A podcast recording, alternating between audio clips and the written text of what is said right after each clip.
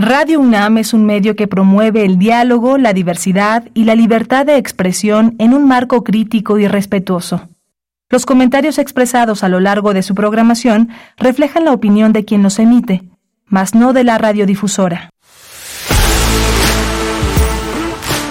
Radio UNAM presenta Prisma RU. Una mirada universitaria sobre los acontecimientos actuales. Prisma RU. Relatamos al mundo.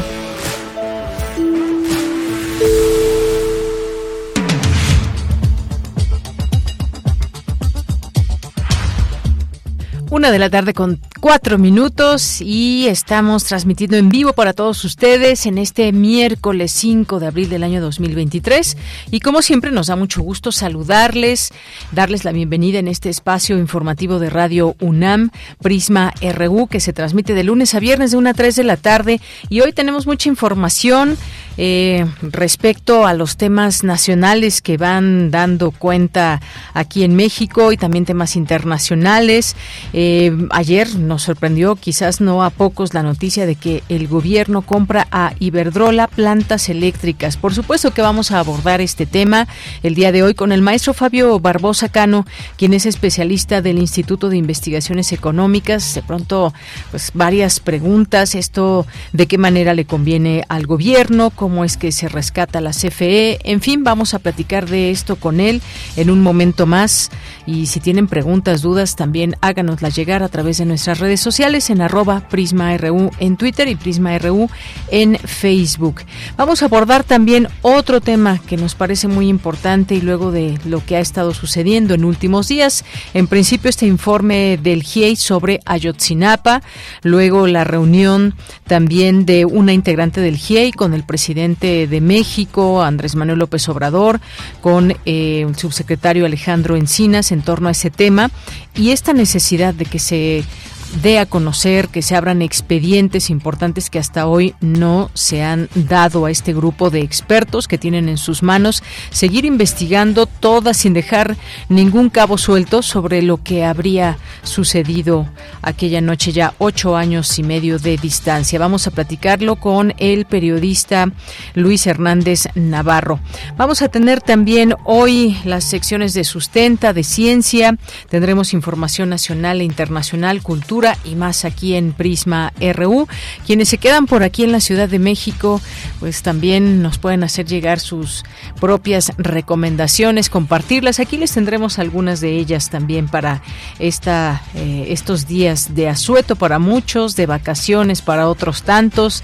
¿Cómo están las playas? ¿Ya vieron? Pues llenas, llenas las playas de México. A nombre de todo el equipo, soy de Yanira Morán. Le doy la más cordial bienvenida para que se quede aquí en Prisma RU. Y desde aquí, relatamos al mundo.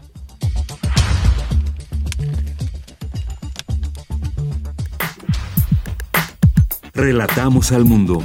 Relatamos al mundo.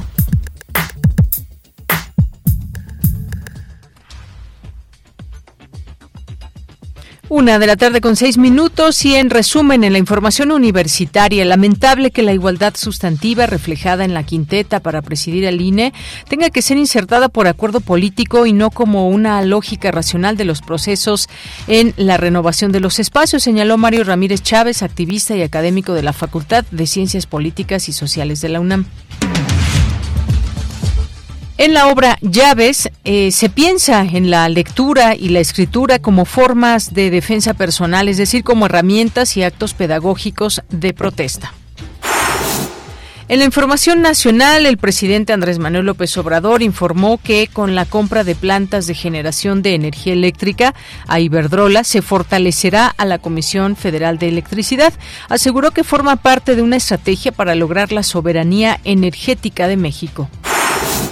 El gobierno federal se comprometió a dar seguridad a los procesos electorales de los estados de Coahuila y Estado de México. Elementos de la Guardia Nacional, de las Secretarías de Defensa y Marina, de la Unidad de Inteligencia Financiera y de la Fiscalía General de la República se encargarán de la seguridad.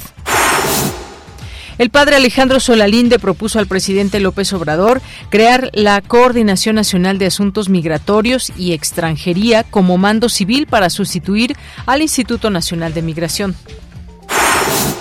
La Secretaría de la Defensa Nacional autorizó que un grupo de 12 integrantes del ejército estadounidense ingrese a territorio nacional con el fin de participar en entrenamiento de ejercicios combinados conjuntos, una práctica que se realiza periódicamente entre las Fuerzas Armadas de ambos países.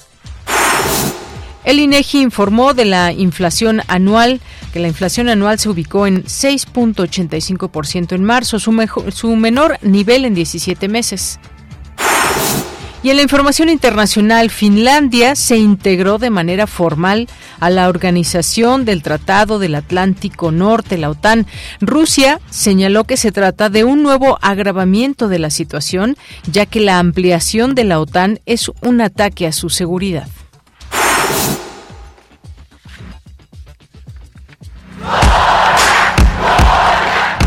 Campus RU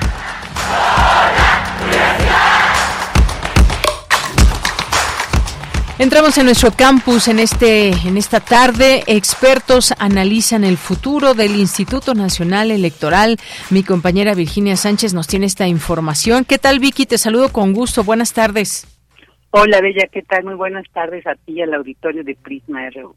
Nos encontramos en un nuevo ciclo de la administración electoral y este relevo en el INE le permite refrescarse. Por ejemplo, que la quinteta para la presidencia haya estado conformada por mujeres responde a la alternancia móvil y el método de insaculación libera de captura política.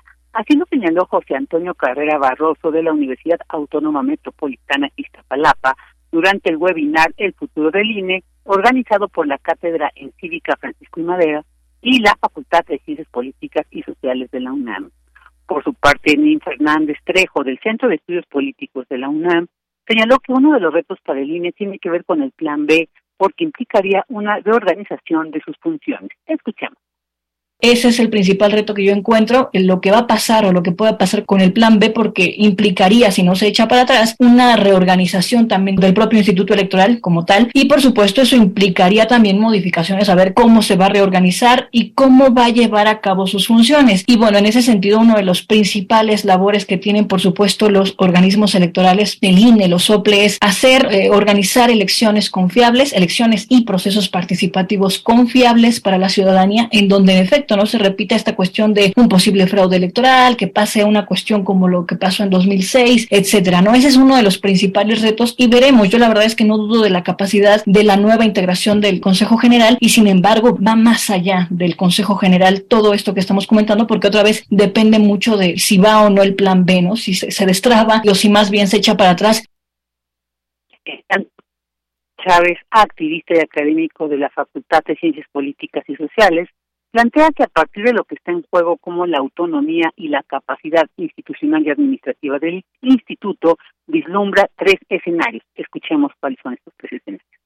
Uno que yo digo que es el inercial llamado Via Crucis es el del plan B, es un, Via Crucis y una crucifixión de la capacidad institucional de INE, su desmantelamiento, la salida y fuga de este personal altamente especializado operativo. El otro que podríamos llamarle que es la, sensatez romana, ¿no? Es el Poncio eh, lavándose las manos, ¿no? De bueno, bueno, igual y hay cosas que son válidas de, de esta reforma que valdrían la pena, retomamos unas cuantas, y ahí a lo mejor el desafío para la, la, nueva consejera presidenta, cambiar la cultura organizacional. Y el último, que es un poco también en el que estamos, ¿no? Esta judicialización del proceso electoral, ¿no? Pero ya no solo de los resultados, sino la judicialización de si está facultado, si está capacitado el instituto para hacer su chamba o no. También señaló el experto que es lamentable que la igualdad sustantiva reflejada en la quinteta para presidir el INE tenga que ser insertada por acuerdo político y no como una lógica racional de los procesos en la renovación de los espacios. Este dijo también es otro de los retos que tendrá el Instituto Nacional Electoral. Este es el reporte. Muchas gracias, Vicky. Buenas tardes. Buenas tardes. Bien, pues hablando de todo este tema electoral y cuál va a ser su futuro y demás, ya estaremos ahí muy atentos a lo que puedan dar, los pasos que puedan dar los nuevos consejeros junto con los que ya estaban y por supuesto la cabeza, la, la consejera presidenta en este sentido. Y que por cierto, por cierto, tras dejar el INE, Lorenzo Córdoba se convierte ahora en colaborador del medio Latinus y además de regresar a la UNAM, dice esta nota de proceso, Lorenzo Córdoba, ex consejero presidente del Instituto Nacional Electoral, anunció que este miércoles se reincorporó a sus actividades académicas en la UNAM y arrancó sus colaboraciones en el medio digital Latinos. Bueno, pues ahí está esta nota también en torno a este tema, que, cuál sería el futuro de Lorenzo Córdoba. Bueno, entre otras cosas, esto, lo que es la parte visible. Nos vamos ahora con Cindy Pérez Ramírez, alumnas y docentes de la Facultad de Filosofía y Letras, conversan eh, y presentan la segunda entrega de Llaves, la escritura como defensa personal. Cuéntanos, Cindy, buenas tardes. Buenas tardes, Deyanira, a ti y a todo el auditorio. Llaves, la escritura como defensa personal, es una compilación de textos escritos por jóvenes estudiantes que surge para ensayar diferentes tipos de defensa y acopiar habilidades que permitan a las mujeres protegerse y florecer. Hay diferentes tipos de llaves, las que abren puertas y ventanas, las que son utilizadas para preservar la integridad y tumbar al rival, y las que a través de la lectura, la escritura y la imaginación abren caminos a la intimidad de los relatos y saberes propios. Escuchemos a Marisa Velastegui Goitia, directora del Centro de Investigaciones y Estudios de Género de la UNAM. Lo que hace el feminismo no es cerrar y castigar, sino abrir invitar al entendimiento, de invitar a atender las cuestiones como, como el hostigamiento y el acoso que causa un dolor enorme y causa también que las estudiantes que disponen su cuerpo y abren su cuerpo y su entendimiento tengan que cerrarlo y abstraerse y, retirarse por, por asuntos no bienvenidos que tienen que ver con hostigamiento y acoso. Entonces, esta materia se llama materia llave y esta materia eh, tiene mucha invitación al, al estudiantado las estudiantes que escriben en esta publicación cursan la asignatura obligatoria Género, Violencia y Ética Comunitaria, una materia ganada por las mujeres a partir de la protesta, reconocidas como mujeres organizadas de la Facultad de Filosofía y Letras, MOFIL. Es Stephanie Canales, egresada del Centro de Educación Artística Diego Rivera y estudiante de la licenciatura en Lengua y Literatura Hispánica de la UNAM. La materia de género, violencia y ética comunitaria vino a cambiarme la vida Después de estar dos años sin estudiar, recluida en casa por la situación pandémica, la doctora Marisa llegó para replantear mis ideales, curiosidades y aspiraciones literarias. En primer semestre era mi materia favorita porque discutíamos los textos, nos posicionábamos políticamente ante ellos, las ideas fluían, fluían en un grupo muy participativo a pesar de tomar las clases por Zoom. También fue un espacio para jugar y reírnos todos de nuestras historias en común, como en el caso de los textos que escribimos sobre los calzones, donde cada uno de nosotros contó y resignificó la vergüenza para apropiarnos de ella al mismo tiempo en el que nos apoderábamos de nuestros cuerpos, y en sí son fuertes y valiosos. De Yanira, en esta compilación de textos, las estudiantes nos enseñan cómo han encontrado en la lectura y la escritura una forma de alzar la voz y así defender sus decisiones, de plasmar sus miedos y defender su libertad. Hablar de lo que les avergüenza y demostrar su valentía, de escribir sobre la que los opaca y así demostrar su lucidez. Este es mi reporte. Gracias y buenas tardes. Muy buenas tardes.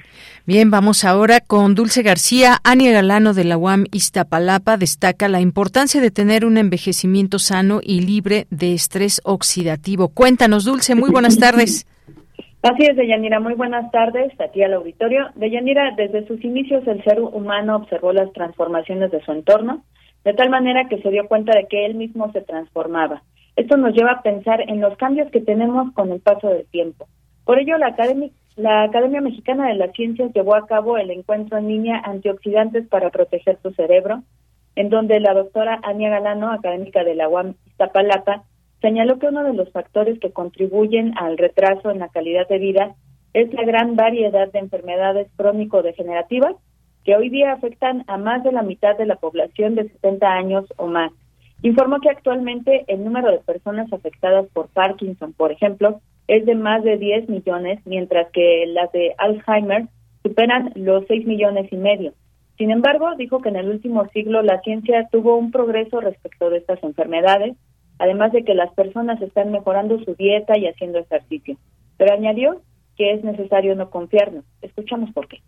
De 1950 a 2020, o sea, en 70 años, la población mundial se triplicó. Y la esperanza de vida al nacer, porque esto puede cambiar con las circunstancias, aumentó desde 64 a 72 años. De hecho, se proyecta que en 2050 llegue a 77. Esta buena noticia quiere decir que la población envejece como promedio y envejece a paso acelerado. Por el contrario, el incremento en la esperanza de salud avanza de manera mucho más lenta y esto provoca que una longevidad libre de enfermedades no parezca probable en el futuro cercano. De hecho, se ha llamado la atención sobre este fenómeno en la literatura y eh, en particular, Crines ha dicho, es tiempo de enfocarnos en prolongar la salud y no solo en prevenir la muerte. Y bueno, Dayanira, la académica explicó que la neurodegeneración se da por una pérdida excesiva de memoria de neuronas, en donde eh, factores que más contribuyen está el estrés oxidativo. Vamos a escuchar qué es esto.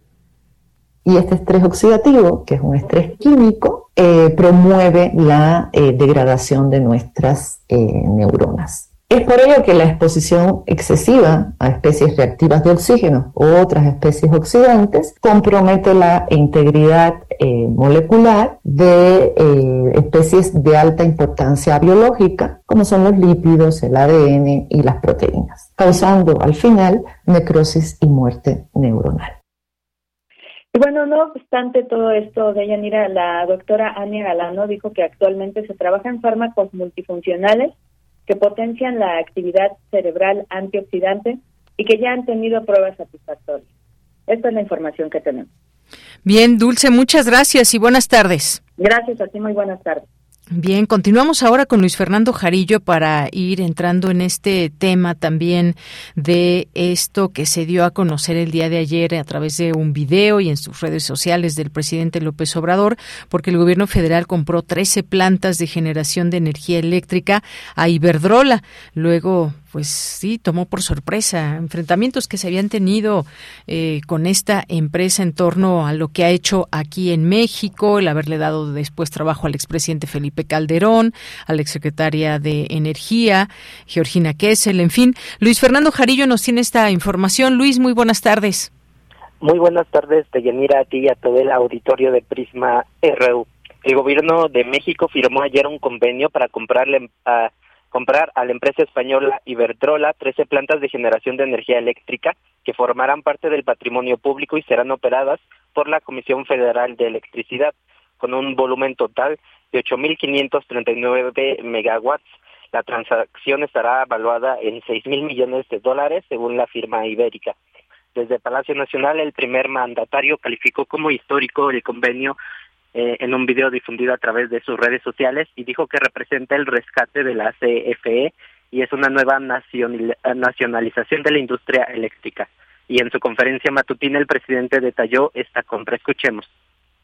Yo había hecho el compromiso de que teníamos que mantener a la Comisión Federal con el 54% del mercado mínimo. Y el acuerdo fue ese, decirle a los particulares, no vamos a expropiarles, no van a dejar de participar, nada más que vamos a buscar que la empresa pública, que es la que garantiza el consumo a todos los hogares y para que no aumente el precio, la tenemos que fortalecer, se va a quedar con 54 y ustedes se van a quedar con 46 del mercado. El 46 es el equivalente a todo lo que consume Argentina. Y yo quiero este, reconocer que aceptaron y les compramos 13 plantas.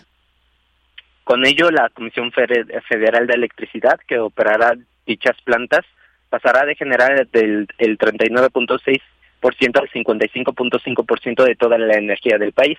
Y en la región eh, noreste, su participación pasará del 6.7 al 44.8%. El proceso será vigilado por la Secretaría de, de Hacienda y Crédito Público y se concluirá en los eh, próximos cinco meses. La adquisición de eh, las 13 plantas de Iberdrola se realiza a través de un vehículo de inversión nacional con participación mayoritaria del Fondo Nacional de Infraestructura, FONADIM, eh, informó Rogelio Ramírez de la O, Secretaría de Hacienda y Crédito Público. Escuchemos lo que dijo. La operación puede llegar a alrededor de 6 mil millones de dólares, sujeta a los refinamientos que tenemos que hacer en las próximas semanas, pero no va a agregar a la deuda pública presupuestal de México porque el FONADIN está fuera del balance público y porque es eh, un vehículo capaz de salir al mercado para refinanciar esta transacción. En la Secretaría de Hacienda vamos a estar vigilando todo este proceso. Eh, en los próximos eh, cinco meses la transacción va a ser completada y llevada a un aterrizaje. Las plantas se localizan en Baja California, Sinaloa, Durango, San Luis Potosí, Nuevo León y Tamaulipas, también en Guanajuato, dos en Puebla y cuatro en Oaxaca. El acuerdo se ha logrado tras dos años de negociaciones con el gobierno de México. Escuchemos ahora al CEO global de Iberdrola, Ignacio Sánchez Calán. Pues presidente, eh, hace dos años estuvimos acá, nos pidió que negociáramos, que dialogáramos y que llegáramos a acuerdos. Pues dos años más tarde hemos dialogado, hemos hablado y hemos llegado a acuerdos. Acuerdos siempre con el mismo espíritu, el espíritu del respeto a las políticas de cada, de cada uno de los países donde estamos. Hemos entendido cuál es la política energética de su gobierno y esa política energética de su gobierno nos ha llevado a buscar una, una situación que sea buena para el pueblo de México y que al mismo tiempo eh, cumpla con los intereses de nuestros accionistas. Por eso nuestro deseo es seguir colaborando con México, lo llevamos haciendo 22 años, de la forma y manera que el gobierno mexicano desee. La relación de la empresa ibérica con el gobierno mexicano durante el actual sexenio se ha caracterizado por una serie de tensiones. En 2022, tras una demanda interpuesta por la Comisión Federal de Electricidad, la Comisión Reguladora de Energía multó a Iberdrola con 9 mil millones de pesos por incumplir la ley al, vencer, al vender electricidad a sus socios. Eh, este es mi reporte de Yanira. Bien, Luis, pues muchas gracias y muy buenas tardes. Hasta luego. Hasta luego. Continuamos. Prisma RU. Relatamos al mundo. Una de la tarde con 24 minutos. Toda esta compra, ¿qué significa? ¿Cuáles son estos acuerdos a los que se llegan? Eh, hubo estas palabras por parte del presidente, el secretario de eh, también que estuvo ahí, los secretarios eh, que estuvo también la CFE presente, también estuvo, estuvieron los representantes de Iberdrola. ¿Qué significa esta transacción sujeta al acuerdo y a la firma de los contratos definitivos por las partes? Vamos a platicar con el maestro Fabio Barbosa Cano, quien es especialista del Instituto de Investigaciones Económicas. Maestro, qué gusto saludarle. Muy buenas tardes. Muy buenas tardes, Deyanira. Eh, pues maestro, cuéntenos cuál es su punto de vista sobre esta decisión, este anuncio que hace eh, el día de ayer el presidente Andrés Manuel López Obrador, esta compra de 13 plantas eléctricas a Iberdrola. Eh, sí, Deyanira, es una solución verdaderamente inesperada. Eh, la información que tenemos de parte del señor presidente es muy clara. Eh, se ha llegado después de un larguísimo proceso difícil a un acuerdo que parecía imposible. Parecía Deyanira, que en el caso de Iberdrola estábamos en una especie de callejón sin salida.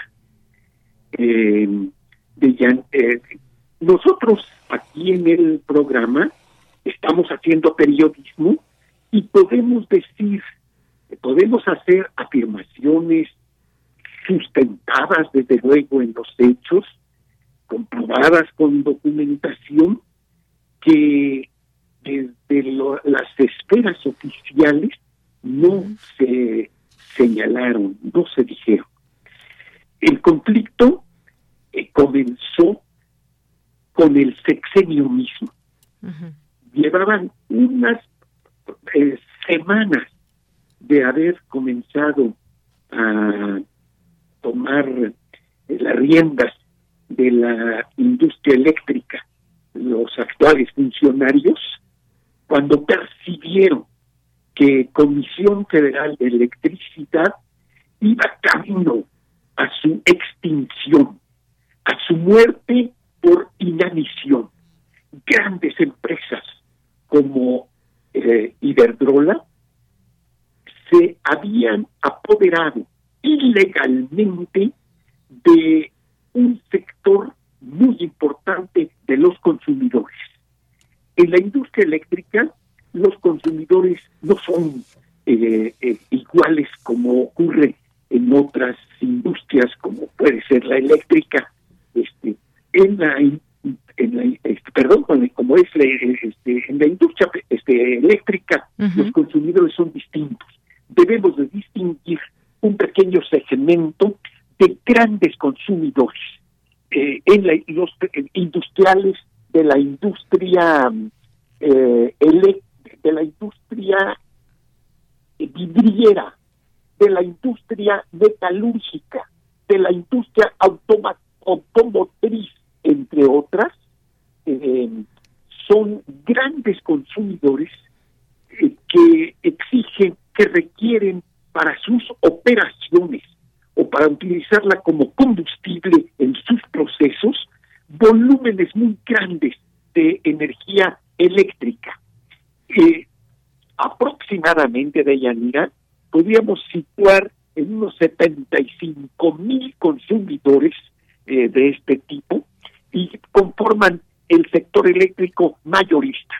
Aparte están, estamos los pequeños consumidores, este, los domésticos fundamentalmente.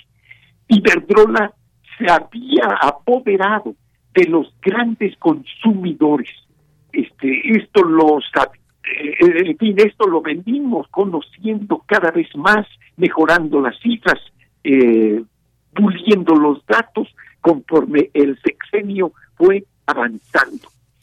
Eh, entonces, este, las grandes utilidades eh, eran, eran apropiadas por empresas como Iberdrola que se negaron totalmente siempre a negociar.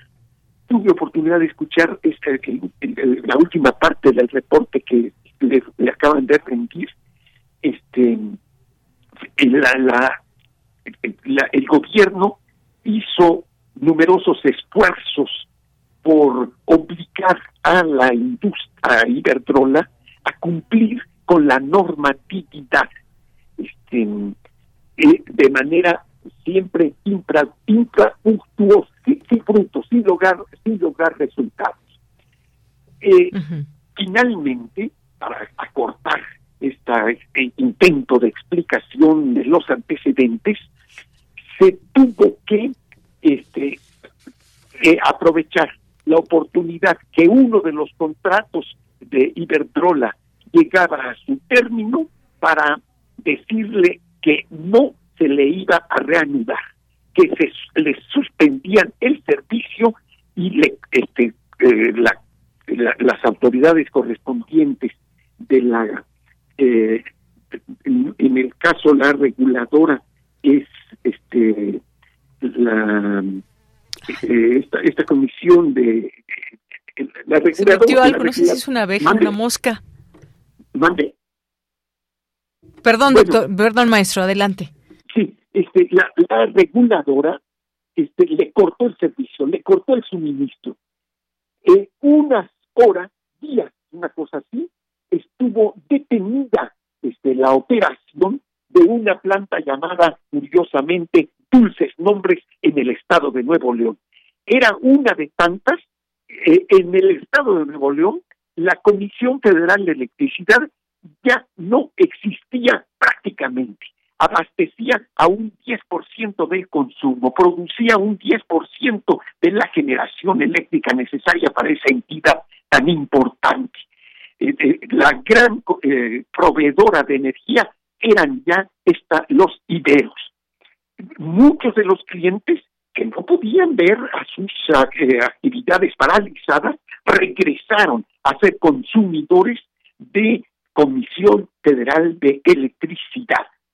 En estas condiciones apareció un prota en el escenario un protagonista inesperado, el Poder Judicial, jueces que el señor presidente ha calificado de corruptos eh, decidieron, olvidando los intereses nacionales, eh, amparar a Iberdrola y obligaron a Comisión Federal de Electricidad de reinstalarla.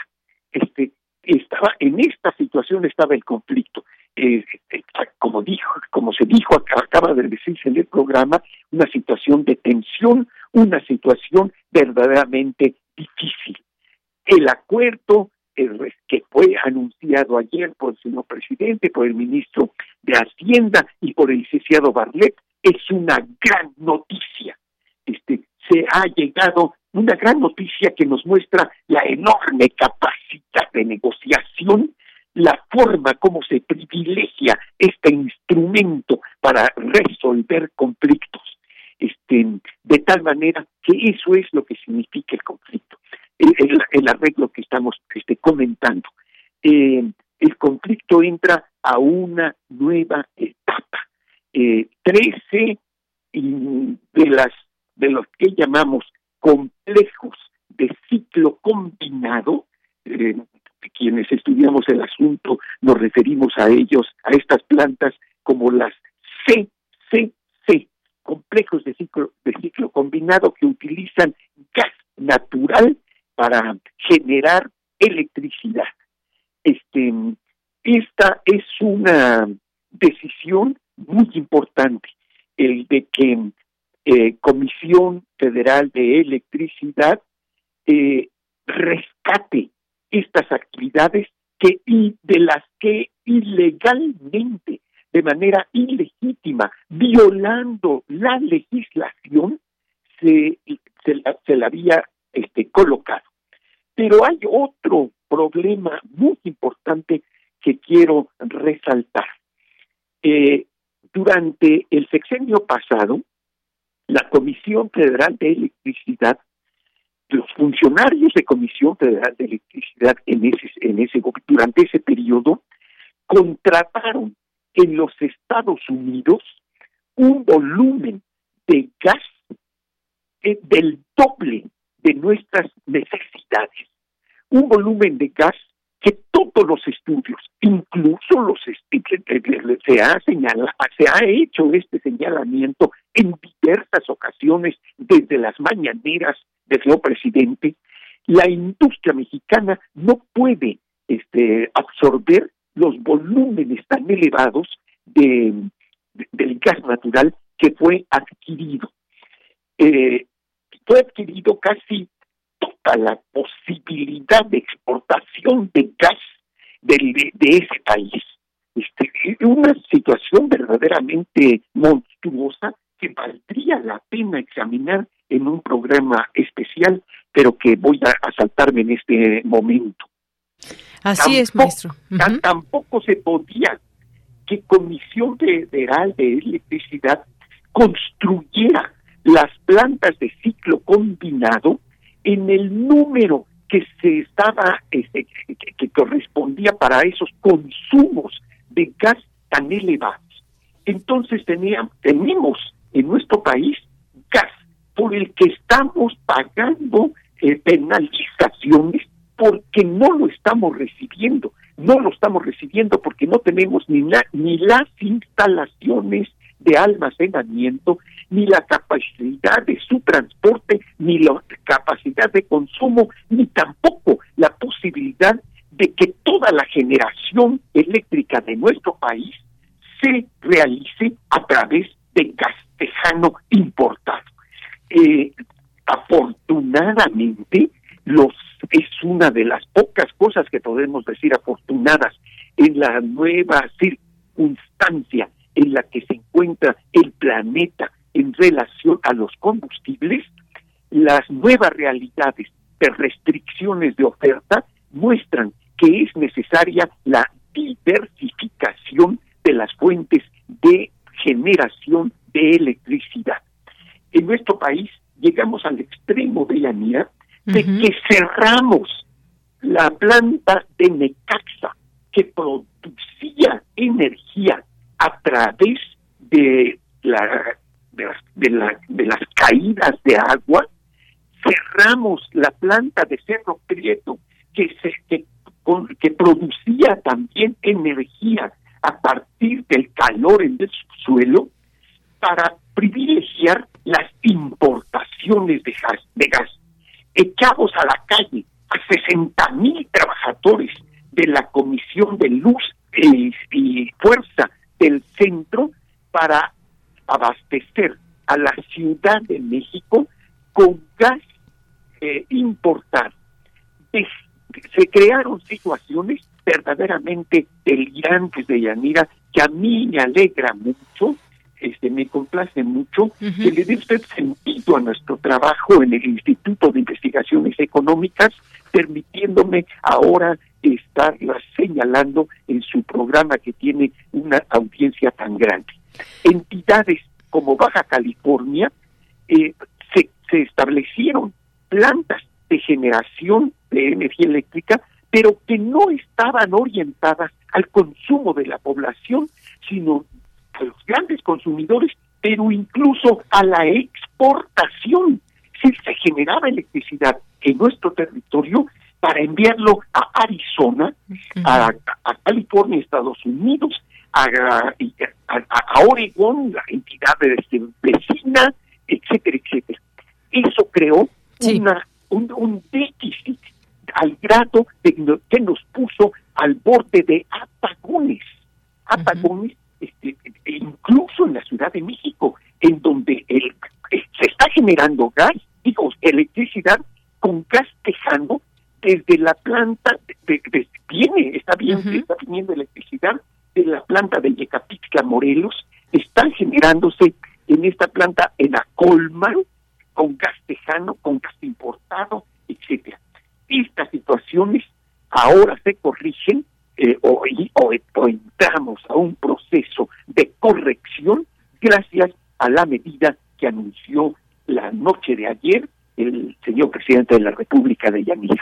Bien, maestro, pues datos muy interesantes que nos hace este recuento de lo que ha sido la participación de una empresa como esta, con estas características, esta empresa Iberdrola, que en su momento, hay que decirlo, se benefició, por supuesto, de estos acuerdos que también hubo o negociaciones para que estas eh, plantas operaran aquí en nuestro país.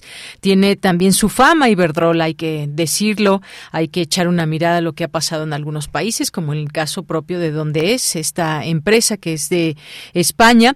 Y pues ahora lo que se compromete el presidente de aquí en adelante, como en su momento lo ha dicho, y con esta compra de 13 plantas que ya estaremos eh, dando cuenta de todos estos, eh, exactamente cómo se da esta negociación y qué implica, porque dice el presidente, hay muchos elementos técnicos, pero se va a llevar a cabo esta operación, esta compra para fortalecer a la empresa pública, la Comisión Federal de Electricidad aquí en México y de esta manera se pueda ofrecer energía eléctrica a precios justos, es lo que dijo en esta en esta hoy en la conferencia matutina luego de este anuncio que se hizo el día de ayer y además reafirmó que el gobierno de la cuarta transformación fortalece a la CFE, a Petróleos Mexicanos, que son instituciones del pueblo con el objetivo de alcanzar la autosuficiencia energética y queda esa pregunta de alcanzar y si se va a lograr esta autosuficiencia energética. Por último y muy brevemente, ¿qué opina de esto, maestro?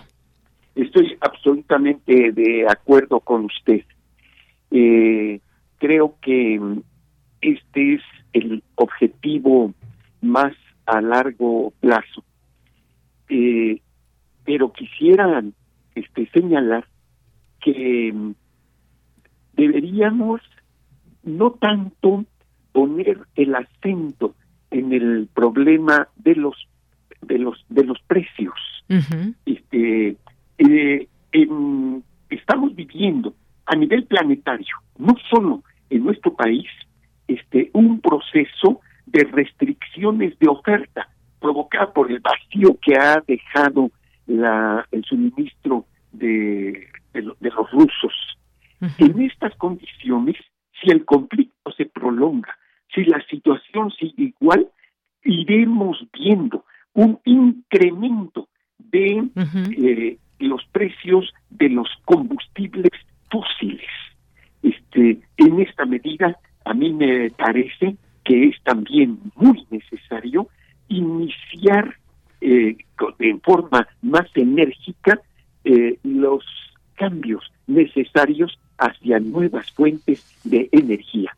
Insisto en la importancia que tiene este, la situación de nuestras plantas de generación hidroeléctrica, que por cierto está ya en marcha un programa vigoroso de rehabilitación y de fortalecimiento de esa, de esa fuente de generación eléctrica. Debemos de cuidar con mucha atención, debemos hacer un seguimiento muy estrecho de la situación de nuestras industrias. No podemos sufrir el riesgo de apagones en el que este apenas ahora es un nuevo elemento en el escenario en, el escenario de la industria energética mexicana de Yanira. Muy bien. Pues maestro, muchas gracias como siempre. Un gusto poder conversar con usted, escucharle desde su análisis, una importante decisión que se lleva a cabo desde el gobierno. Por supuesto que hay voces también críticas en torno a esto. Ya salieron algunos, y lo pongo entre comillas, expertos como Vicente Fox, como Xochitl Galvez, que dicen que es una tontería esta, esta compra. Pero bueno, son ahí distintos puntos de vista. Pero usted que sí sabe de esos temas, bueno, nos ha explicado lo que significa esta compra. Muchas gracias. Gracias a usted, Yanira. Hasta luego, muy buenas tardes. Gracias, Deyanira. Buenas tardes a todos. Hasta luego, maestro Fabio Barbosa Cano, especialista del Instituto de Investigaciones Económicas, especialista en todos estos temas. Y es que efectivamente, pues hay que verlo también desde la parte política. Muchas veces estas decisiones atraviesan también esa parte política. Les decía que eh, tras este anuncio, entre otras personas, el expresidente Vicente Fox criticó que comprar 13 plantas a Iberdrola no es una nacionalización, sino, pues bueno, lo dijo con uh, palabras altisonantes que no puedo decir en este momento, pero pues esa es la opinión del expresidente, que bueno, habremos de preguntarle también qué hizo en su momento con todos estos temas energéticos y pues quizás por ahí, por ahí podría ser una buena respuesta o que podríamos tener como ciudadanos. También, eh, pues, quien habla sobre este tema es Xochitl Galvez, que dice que esta compra de 13 plantas, eh, la senadora dice que fue una tontería porque beneficia a la firma española, en deuda México y no reducirá las tarifas a los consumidores. Algo que seguiremos aquí analizando, planteando una compra tan importante que sin duda pues tiene tenemos que ver todo esto en general y en sus puntos particulares, lo que significa y la compra en cuánto dinero se hace, qué significa todo este este dinero de estas 13 plantas, una de ellas eólica. Bien, pues continuamos. Tu opinión es muy importante. Escríbenos al correo electrónico prisma.radiounam@gmail.com.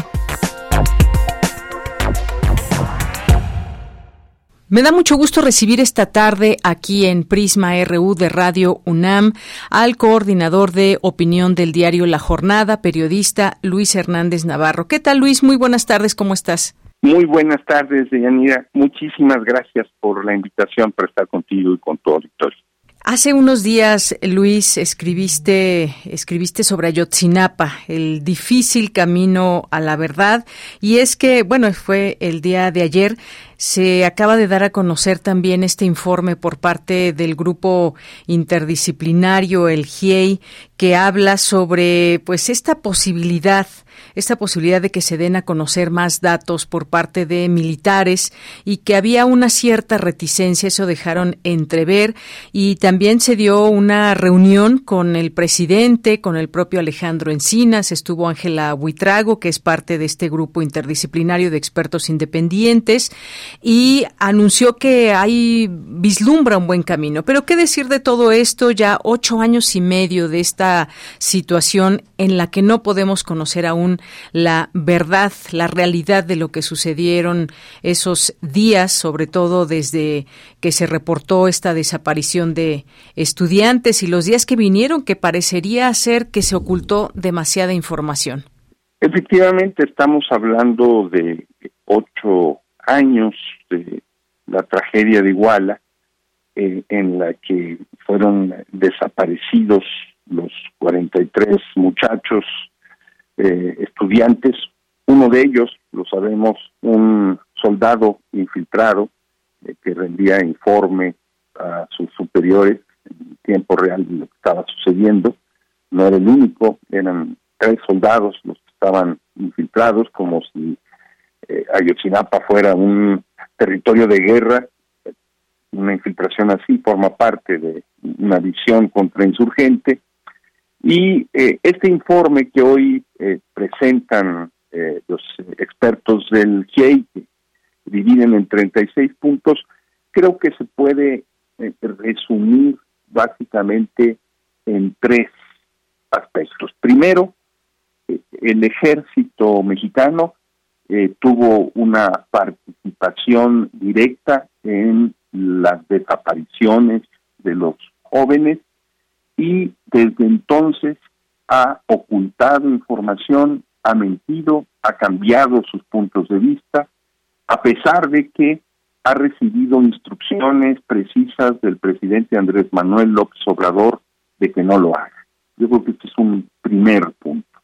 Un segundo punto de este informe es eh, que ratifica y profundiza el papel jugado por eh, la Marina en eh, lo que conocimos como la famosa verdad histórica, es decir, en falsear pruebas y crear un terreno de operaciones para que desde la administración de Peña Nieto se construyera un relato de lo que había sucedido que nada correspondía a la realidad. Desafortunadamente, eh, la Marina tuvo que ver con este aspecto. Y lo tercero que queda muy claro es que a pesar de los avances que han habido y de las pruebas eh, documentales que han obtenido y de los testimonios de testigos protegidos, eh, no podemos todavía hablar de que el caso pueda cerrarse, de que haya una verdad plena y de que se haya justicia. Quienes están sufriendo eh, las consecuencias de esta tardanza son los padres de los muchachos desaparecidos, algunos de los cuales desafortunadamente ya no están con nosotros, y eh, hay una herida abierta para el conjunto de la sociedad mexicana que no ha sanado.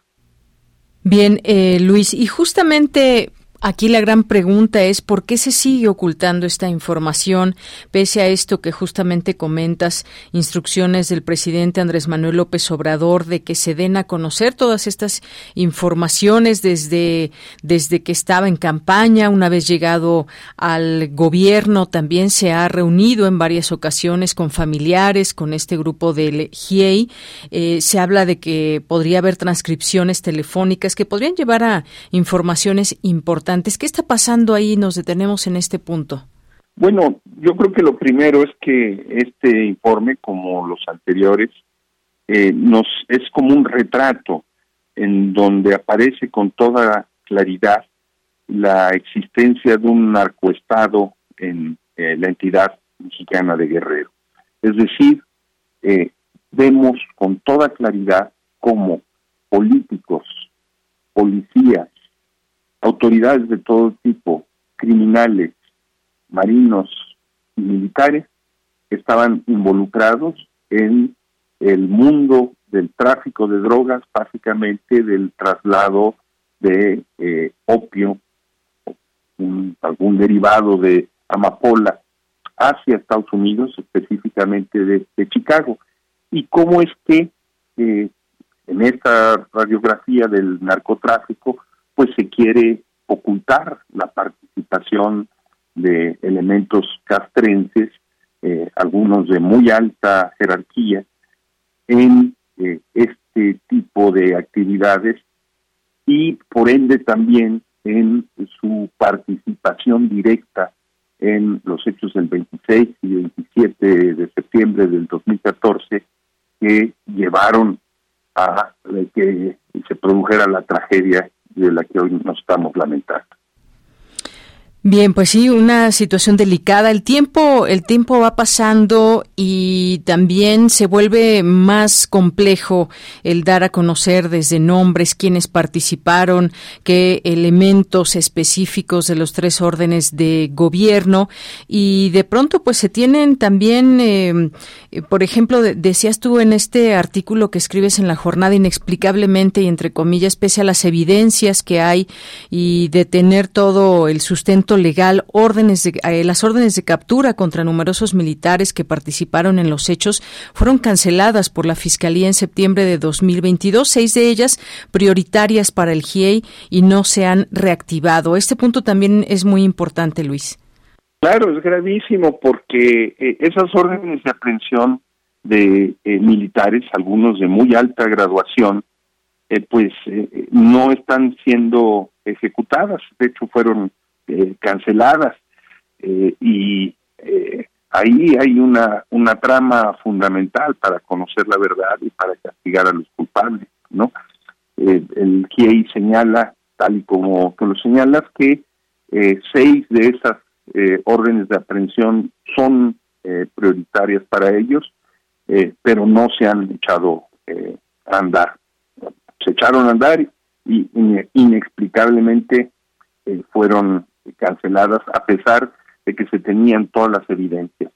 También el informe señala con toda claridad que las acusaciones contra Murillo Cara eh, se han venido consolidando, o sea, eh, el que ha encontrado muchas más evidencias que justifican que Murillo Cara esté eh, hoy detenido. No es un chivo expiatorio, no es una pieza menor, él fue un artífice eh, fundamental de esta verdad histórica en la que se mintió, se torturó, eh, se detuvo ilegalmente a la gente para fabricar eh, una mentira que hoy está afortunadamente ya desechada, pero a la que todavía no se le encuentra un, un, relato que explique lo sucedido a cabalidad por lo pronto.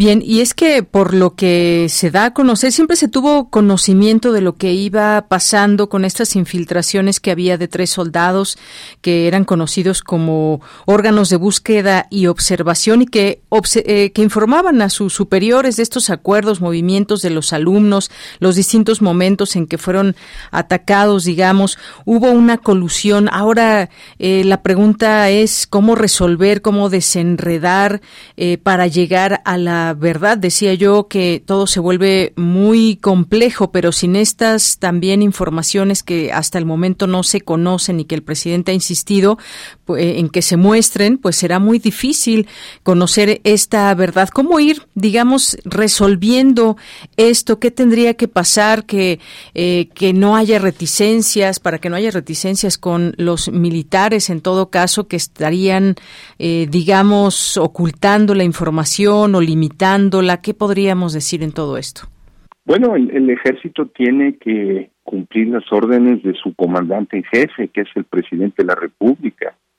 En eso no puede haber eh, concesión alguna eh, y tiene que eh, dejar de mentir y de ocultar. Por ejemplo, el ejército niega con toda vehemencia la existencia de un centro regional de fusión de inteligencia en Iguala, un centro de espionaje, hay que decirlo con esas palabras, ¿no?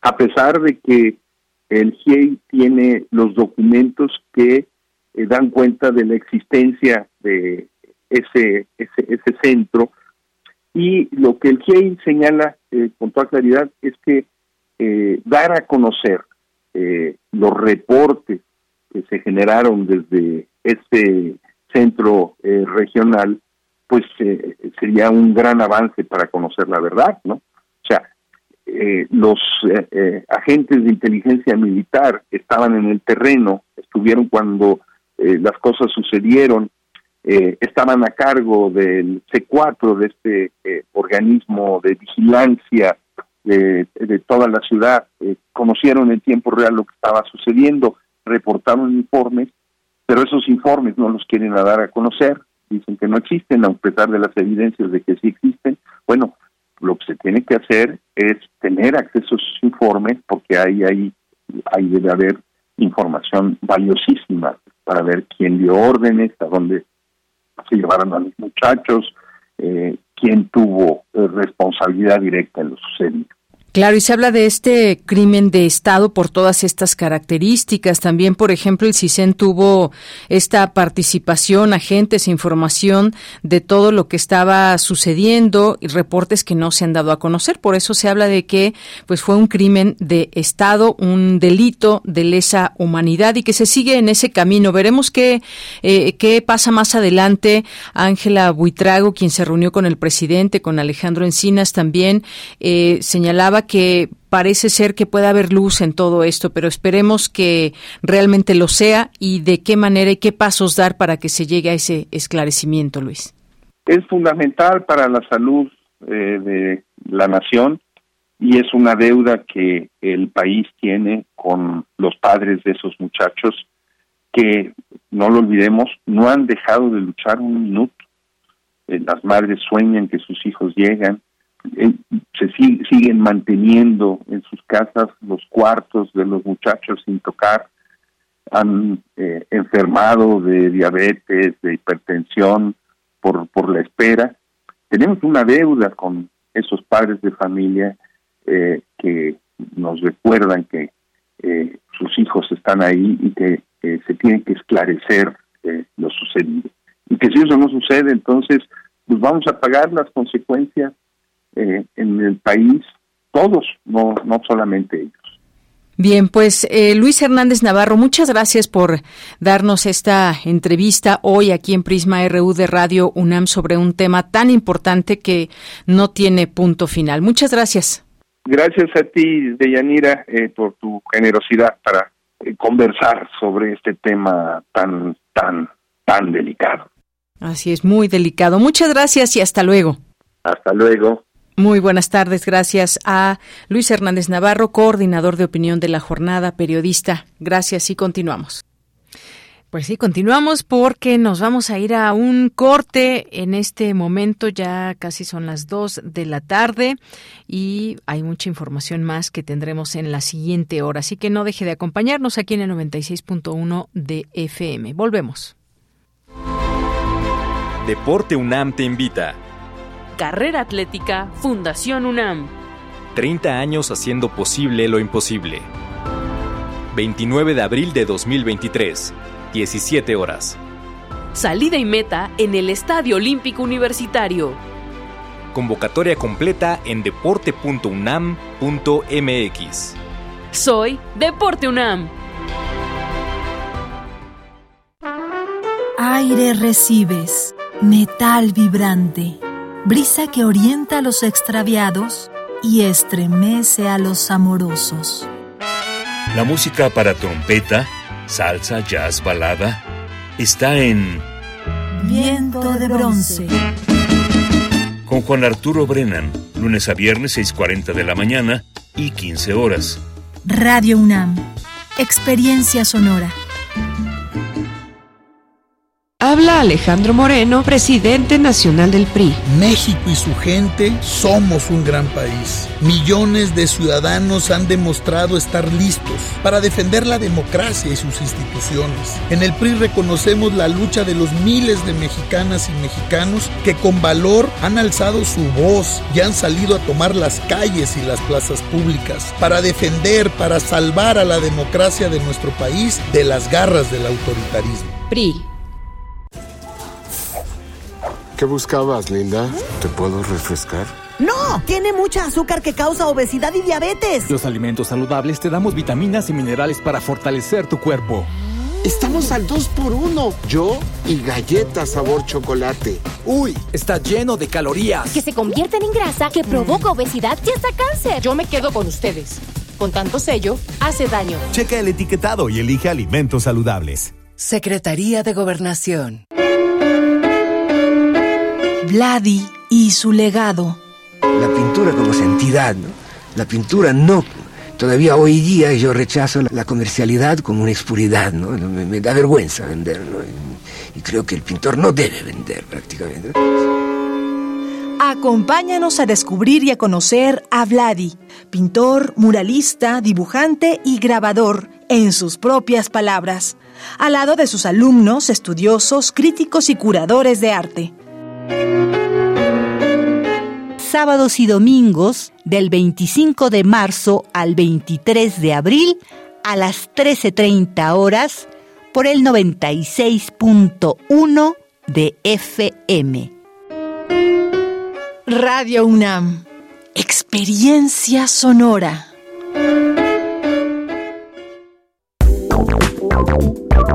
Queremos escuchar tu voz. Síguenos en nuestras redes sociales. En Facebook como Prisma RU y en Twitter como arroba PrismaRU.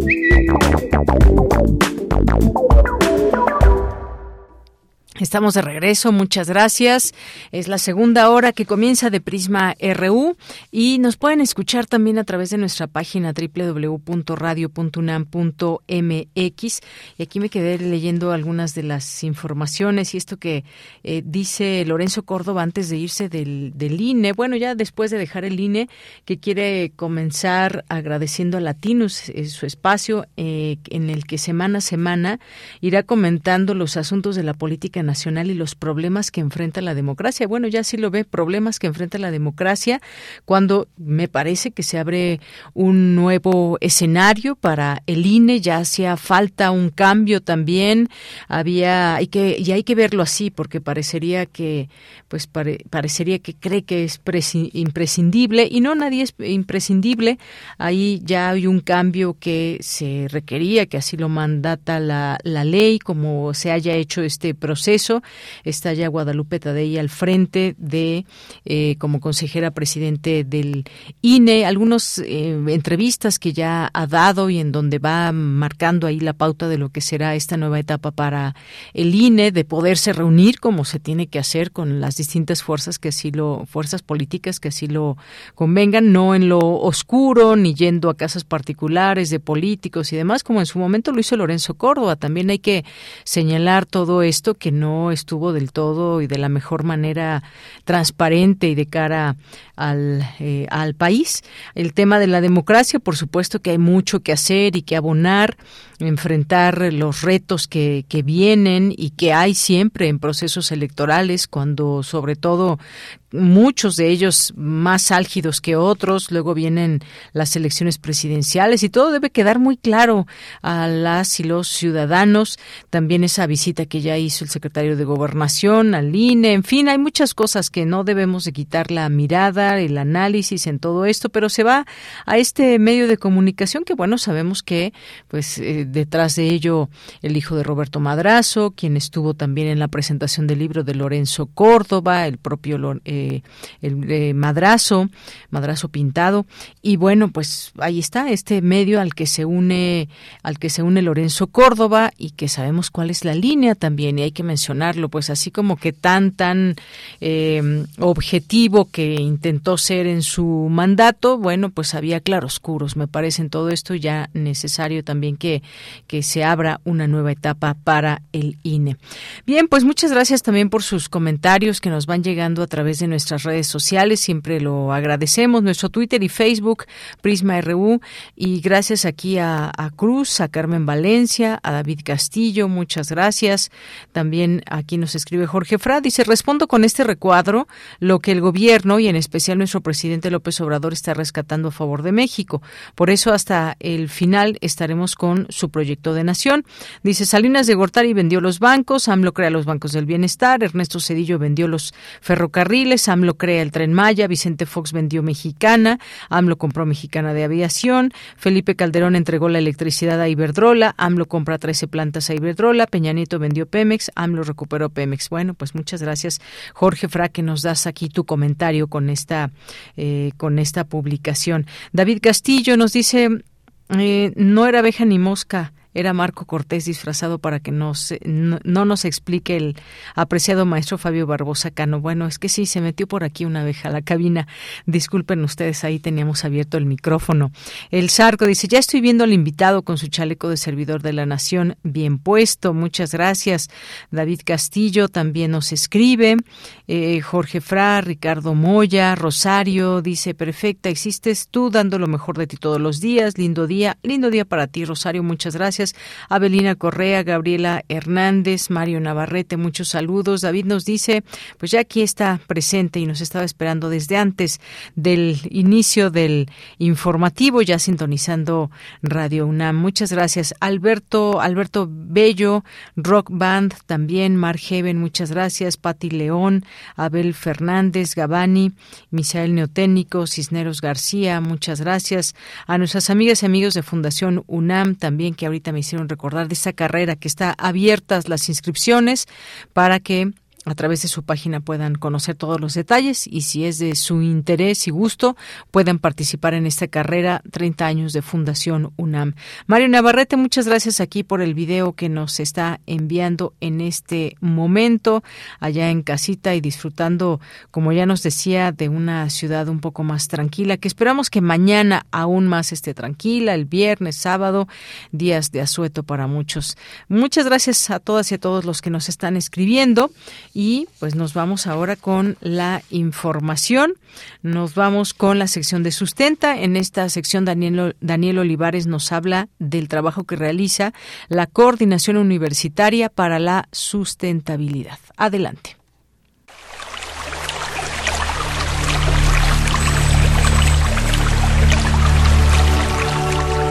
Sustenta, sustenta. Innovación universitaria en pro del medio ambiente.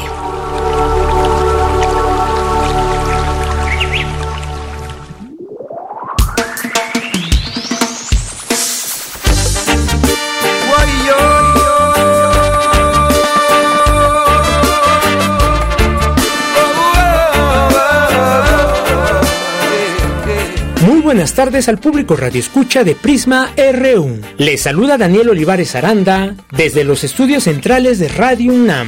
Bienvenidos nuevamente a Sustenta. La naturaleza te habla, no hay que descifrar. Su mensaje es amplio, cubre de paz.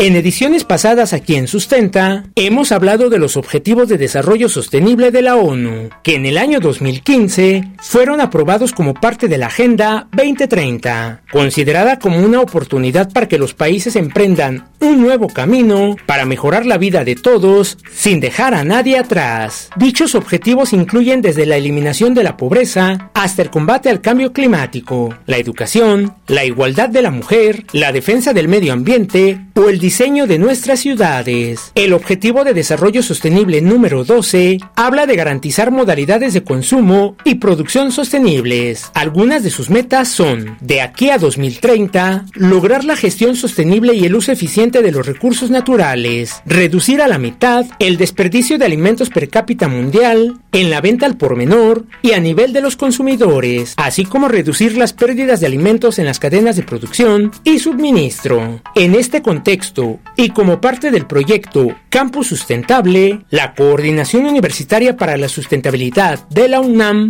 diseña, impulsa y lleva a cabo diversas actividades que promueven el consumo sustentable. En entrevista con Sustenta, el doctor David Monachón, responsable del área de consumo sustentable de la COUS UNAM, nos comparte qué tipo de iniciativas llevan a cabo. En la COUS, específicamente vinculado a estos temas alimentarios, ¿no? este proyecto de, uh, de construir, de fortalecer la UNAM como una universidad sustentable y pues desde el inicio de la COP, de la COP buscamos promover diferentes iniciativas vinculadas justamente en la intervención en nuestro ambiente alimentario. Desde noviembre pasado pues abrimos el mercado universitario alternativo, que eso fue un proyecto ya antes de la, de la pandemia, porque la pandemia pandemia no se había podido aterrizar también por cuestiones institucionales, pero hoy en día se concretó y cada mes, el viernes de la primera quincena de, ah, del mes, se desarrolla el, mercado universitario alternativo en la explanada de Tienda UNAM y se pensó este tipo de espacio uh, como un espacio multifuncional, es decir, si llegan productores directos que tienen prácticas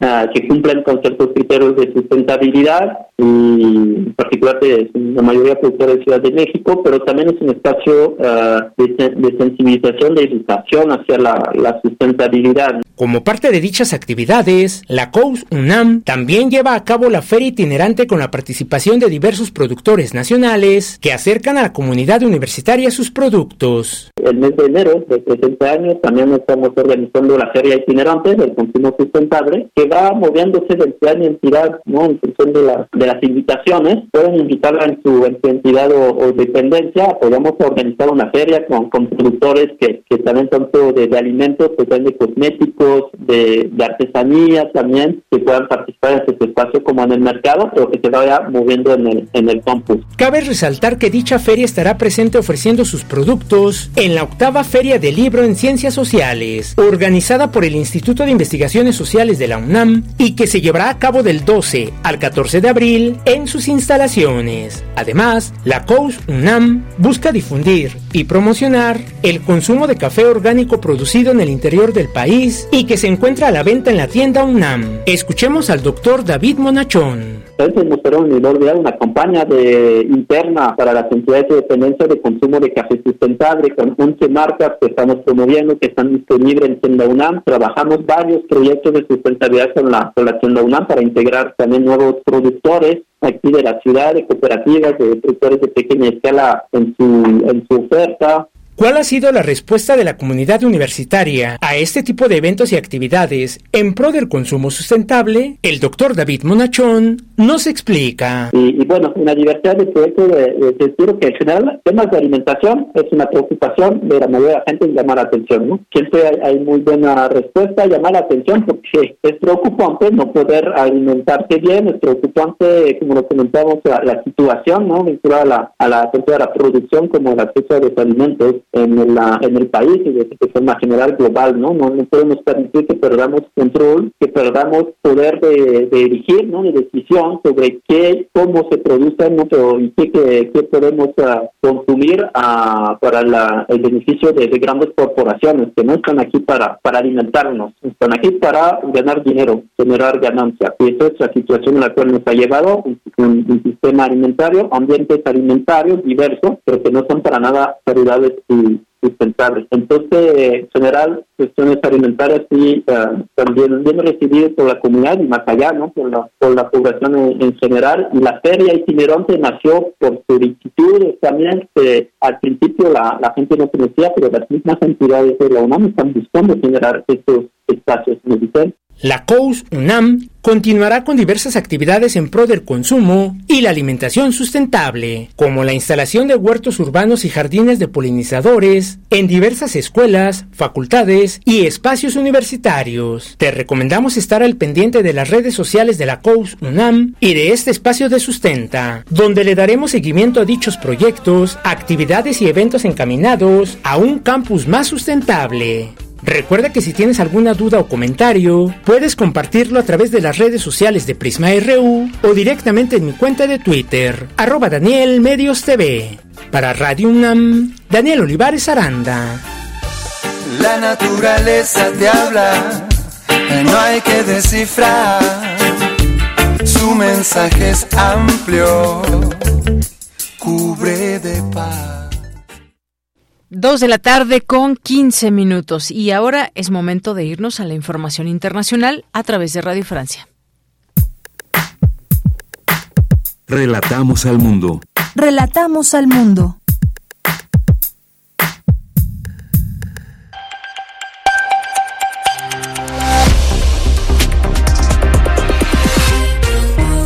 Bienvenidos a este flash informativo de Radio Francia Internacional con Vanessa Lotron en los controles. Hoy es miércoles 5 de abril y así comenzamos. Andreina Flores. En Francia, los sindicatos se califican de fracaso la reunión que sostuvieron con la primera ministra en un intento de calmar las aguas con respecto a la polémica reforma de pensiones. El gobierno mantendrá la reforma y los líderes sindicales llaman a continuar la huelga y las protestas de calle. Escuchemos a Sophie Binet, secretaria general de la Confederación General del Trabajo. Vinimos a pedir en nombre de millones de trabajadores movilizados desde hace más de tres meses que el gobierno diera marcha atrás a la reforma de jubilaciones. La primera ministra nos recibió con una negativa, eligiendo mandarnos nuevamente a las calles. Decidimos poner fin a esta reunión inútil luego que Elizabeth Borne dejara claro que continuará gobernando contra el país. Mientras tanto, el presidente Emmanuel Macron aterrizó hoy en Pekín para una visita oficial de tres días. Macron buscará convencer a su homólogo chino Xi Jinping de mantener su neutralidad y más aún de ayudar a construir la paz en Ucrania. La presidenta de la Comisión Europea, Ursula von der Leyen, también estará presente en China con este fin. El presidente ucraniano Vladimir Zelensky se encuentra hoy en Polonia para su primera visita oficial al país, encabezada por una reunión con el presidente polaco Andrzej Duda. Se trata de una visita estratégica en medio de la guerra con Rusia, ya que Polonia ha tenido un rol preponderante en la recepción de migrantes ucranianos y en la entrega de armas a Ucrania desde Occidente. El presidente polaco incluso anunció nuevas entregas de armas. Se están entregando cuatro aviones MiG-29, lo que eleva el total a ocho entregados a Ucrania. Hoy le dije al presidente Zelensky que estamos listos para entregar seis más que están en mantenimiento, dijo el presidente de Polonia, Andrzej Duda. Israel se registraron anoche fuertes ataques entre palestinos y agentes de la policía israelí dentro de la mezquita Al-Aqsa de Jerusalén. Es un episodio particularmente delicado ya que se producen en un lugar sagrado del Islam en medio del Ramadán y en vísperas de la Pascua judía. Y el Palacio de Buckingham presentó la invitación oficial enviada por el rey Carlos III para su coronación, que se celebrará el sábado 6 de mayo en la abadía de Westminster. Reino Unido se prepara para tres días de festejos, incluyendo un gran concierto con, estrellas internacionales en el castillo de Windsor. Con esto ponemos punto final a este flash de Radio Francia Internacional.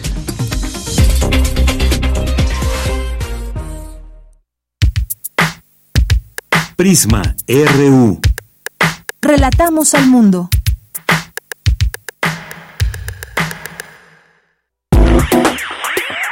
Queremos escuchar tu voz. Síguenos en nuestras redes sociales.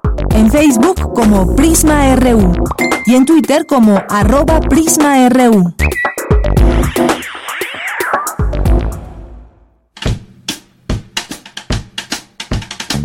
Les vamos a hacer algunas recomendaciones para esta Semana Santa aquí en la Ciudad de México, que es donde más nos escuchan.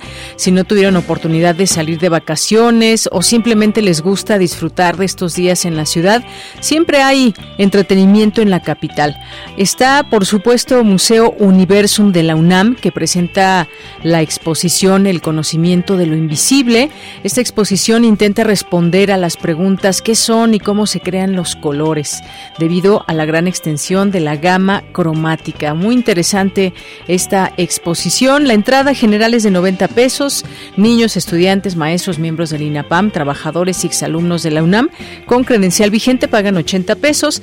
El horario es de miércoles a domingo de 10 a 17 horas. La taquilla cierra a las 4 de la tarde. ¿Dónde se encuentra? En el Circuito Cultural de Ciudad Universitaria, allá en la Alcaldía Coyoacán. Así que no se pierdan esta oportunidad.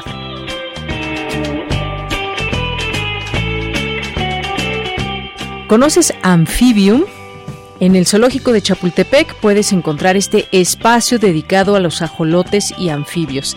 Este es un recinto vital para la preservación de esta especie y recientemente fue abierto al público. Su inauguración coincidió con el Día Nacional del Ajolote en México, que fue el 1 de febrero, y este centro cuenta con distintas actividades como salas de exhibición, talleres para niños, cuatro laboratorios de estudio y reproducción del ajolote, y también hay un humedal que recrea el ambiente de los famosos canales de Xochimilco. La entrada es gratuita y el horario es de 10 de la mañana a 3.30 horas todos los días de la semana. La dirección Calzada Chivatito sin número ahí en el bosque de Chapultepec en la primera sección.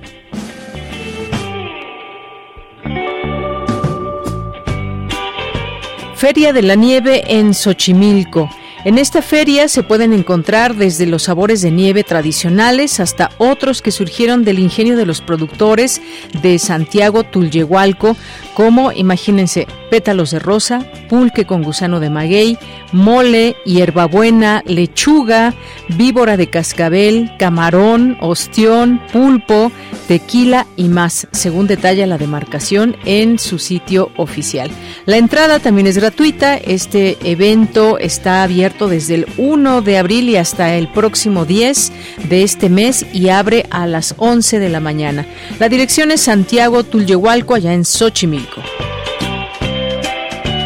También tenemos esta invitación, el diseño de Cartier, un legado vivo. El Museo Jumex añadió este espacio que recorre la historia de la Maison a través de una selección de sus, joyas más icónicas, con más de 160 piezas de la colección Cartier así como colecciones privadas. Esta muestra invita al público a adentrarse en la evolución del estilo. La entrada es también gratuita. El horario es de martes a domingo de 9 de la mañana a 19 horas y se encuentra en Miguel de Cervantes Saavedra, número 303, en la colonia Granada.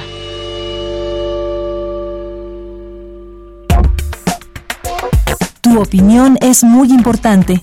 Escríbenos al correo electrónico prisma.radiounam@gmail.com. Bien, continuamos y vamos a platicar ahora sobre temas como este de qué pasa con el gobierno de Emmanuel Macron que tomó esta medida de la reforma de las pensiones en la que hubo una revuelta eh, nacional prácticamente, muchas personas que participaron en estas protestas que hubo y que finalmente pues va, va esa reforma de las pensiones. Eso por lo que respecta a Francia, pero hay otros temas también que tienen que ver con el mundo y bueno, hoy nos acompaña, nos ha hecho llegar algunos de sus artículos eh, desde su mirada de analista internacional, eh, Bruno Lima Rocha, quien es politólogo, es periodista y profesor de Relaciones Internacionales de Brasil y nos acompaña, hemos hecho esta llamada hasta allá y nos acompaña aquí hoy en Prisma RU de Radio UNAM. ¿Qué tal Bruno? ¿Cómo estás? Muy buenas tardes.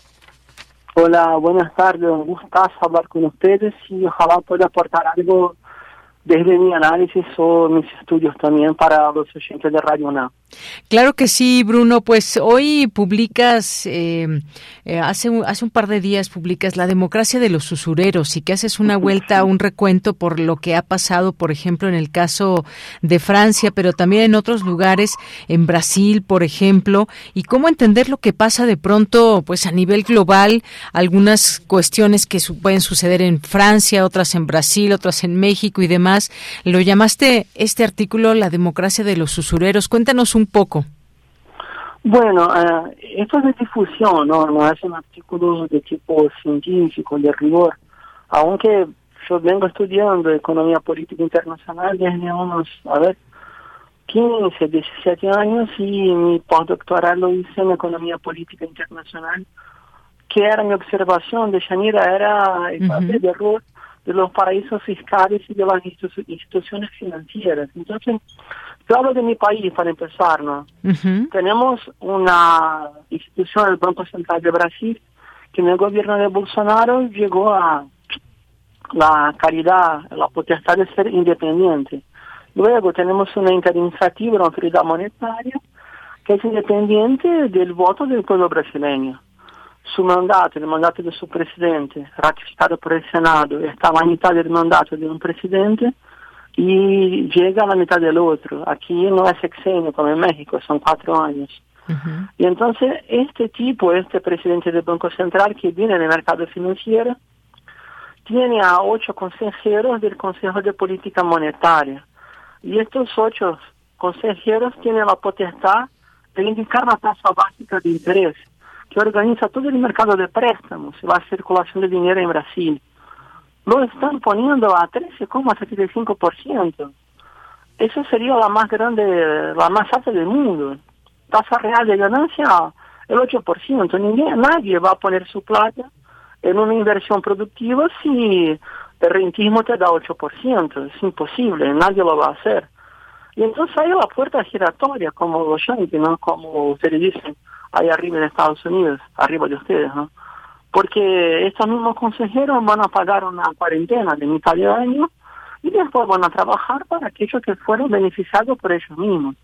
Y no te hablo de mala fe, te hablo de una estructura de dominación.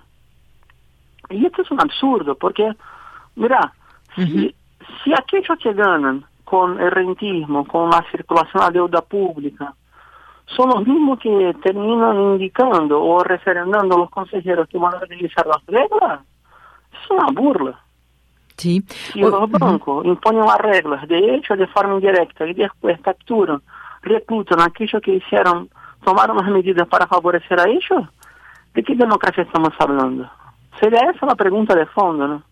Sí, una, una pregunta y también aquí como lo planteas en este, en este artículo, el, el, siglo XXI demuestra que el capitalismo que genera algún grado de bienestar necesita ser controlado y hablas también de a quién se responde en los países, a esta clase dominante de los países que pues está subordinada a las élites gobernantes. De pronto pues lo vimos lo que pasó en Francia, ahora regreso a este lugar. ¿De dónde vienen esas ideas, por ejemplo, en el tema de las pensiones, si son organismos internacionales, Fondo Monetario Internacional y demás, ¿quiénes manejan todas estas, eh, pues parecería ideas eh, que son propiamente del país en donde se toman las decisiones, pero también responden, responden a, a, a cuestiones globales, Bruno? Buenísima pregunta, ¿no? Primero, ¿de dónde se toman las decisiones y uh -huh. por dónde circulan el origen de esas decisiones? Porque, por ejemplo, Uh, otra vez más, hablando un poco de Brasil, y creo yo que esto circula en toda Latinoamérica por lo menos, ¿no? Uh -huh. Una buena parte de los medios, seguramente de la UNAM no lo va a hacer. Ustedes tienen como fuente de entrevistados a millares de docentes, maestros, profesores de altísima calidad. Pero si vos vas a ver a quiénes son los que son entrevistados, que dan sus posiciones analíticas en ciencias económicas, son siempre los mismos, los uh -huh. mismos. Como que unifican, ¿no? unifican criterios, opiniones. Ahí va, una ciencia que no, no, es nada exacta, como si fuera matematizada, estamos hablando de recursos materiales para que la gente pueda vivir. Pero te digo vivir o sobrevivir, de una forma o de otra. Esto no es nuevo. Y tuvo más ascenso, yo diría, después de la globalización, pero esto sigue. El problema es que cada vez más los ciclos de acumulación son más cercana, yo diría, porque estamos a 2023, vamos a poner 2008, cuando eh, hubo la burbuja inmobiliaria en Estados Unidos. Estoy seguro de lo que voy a decir.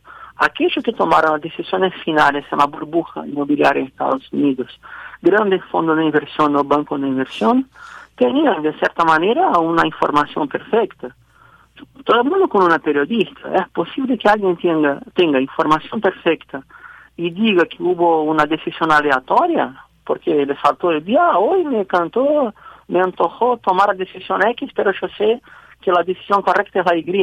Es imposible, eso es, no, es un cuento. Y esto está pasando otra vez más. Lo mismo pasó con Silicon Valley Bank y otras mm. instituciones más, porque hubo un lobby financiero que aumentó el nivel de riesgo de depósitos sin caudales responsables, o sea, depósitos que no tienen rastro ninguno, que no pueden ser cubiertos, tapados.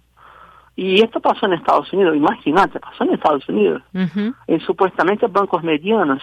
Tú imagina, imagínate lo que no sí. ocurre en países con menos estructuras. Uh -huh. Y esto así vamos, o sea, si vamos a hipotecar que las democracias políticas, es una pregunta de fondo, ¿no?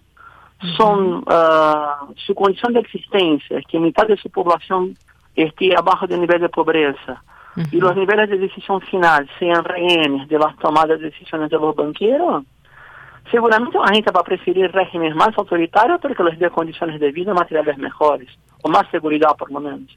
Así es, Bruno. Hay otro otro término, otra palabra que engloba muchas cosas y me estoy refiriendo a la democracia. Si nos centramos, por ejemplo, acá de este lado en América Latina, por ejemplo, pues estos de pronto eh, giros que se van dando, si se eligen gobiernos de izquierda, eh, si se eligen gobiernos de derecha, ¿cómo ves esta democracia que va implantándose en los países y que de pronto, pues también hemos visto algunas ciertas intervenciones o querer intervenir en algunos países con respecto a lo que está sucediendo en ellos, que nos podrán gustar o no ciertos procesos, pero a final de cuentas son países soberanos que habrá que respetar. ¿Cómo ves esto, esta democracia en, en, en nuestra América?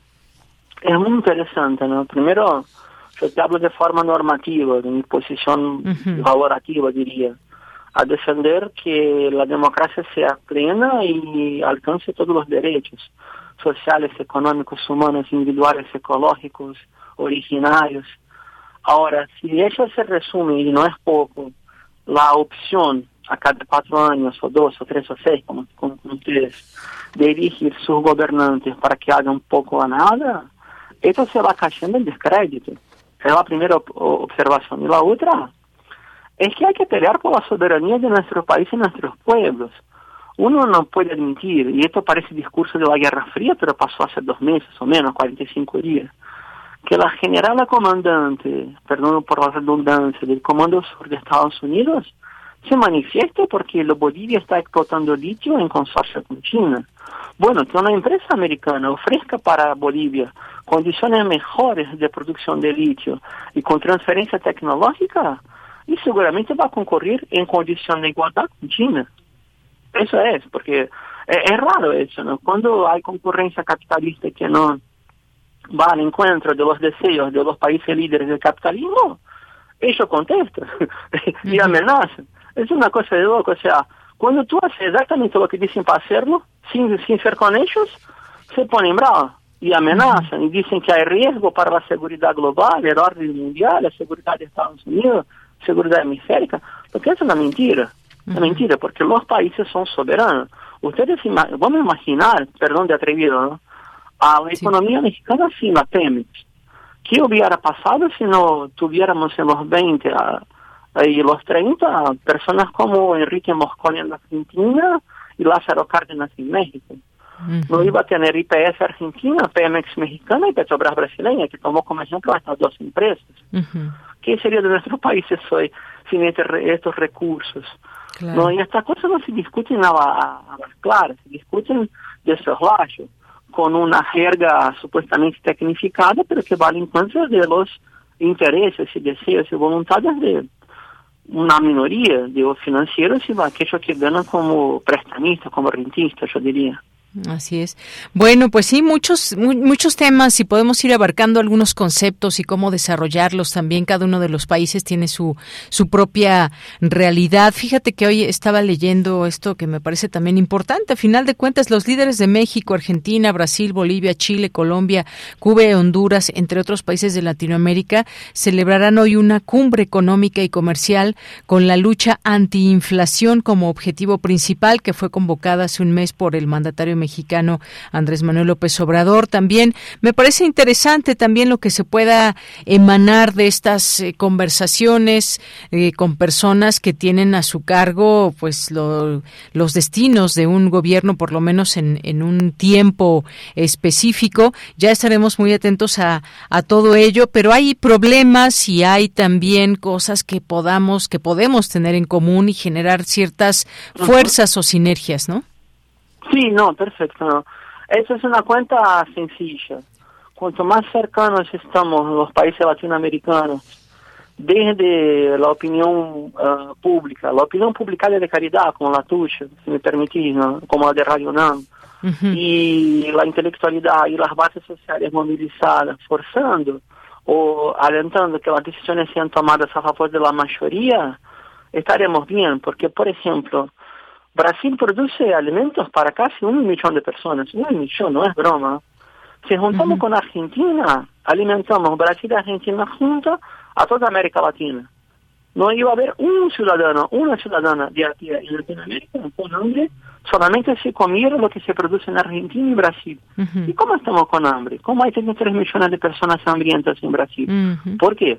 Porque los precios practicados con la los, los, alimentos, la comercialización de los alimentos en nuestro país uh -huh. está dolarizada y está marcado por contratos futuros en la bolsa de Chicago. Y no hay un sistema de precios protegido que haga la protección de la producción campesina o indígena en Brasil, en México, en Argentina, la producción originaria de pequeña escala que tiene como vocación alimentar a su gente y no vender granos como commodities y contratos especulativos.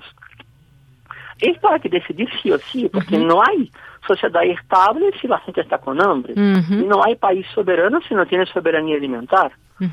Tenemos la, la, posibilidad nosotros como latinoamericanos de producir alimentos para todo el mundo. Pero ojalá que una parte de eso se quede entre nosotros para alimentar a nuestra gente, ¿no? Sería lo lógico. y este asunto es un asunto prohibido. Otro tema más prohibido.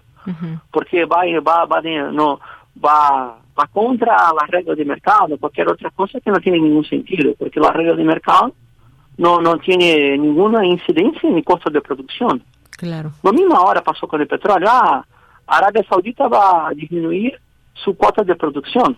¿Cómo hizo de aumentar la cuota de producción, producción perdón, en los años 80, en la Guerra Fría? Ahora va a disminuir. Decisión de ella, de OPEP. Ahora, el costo de producción no va a cambiar.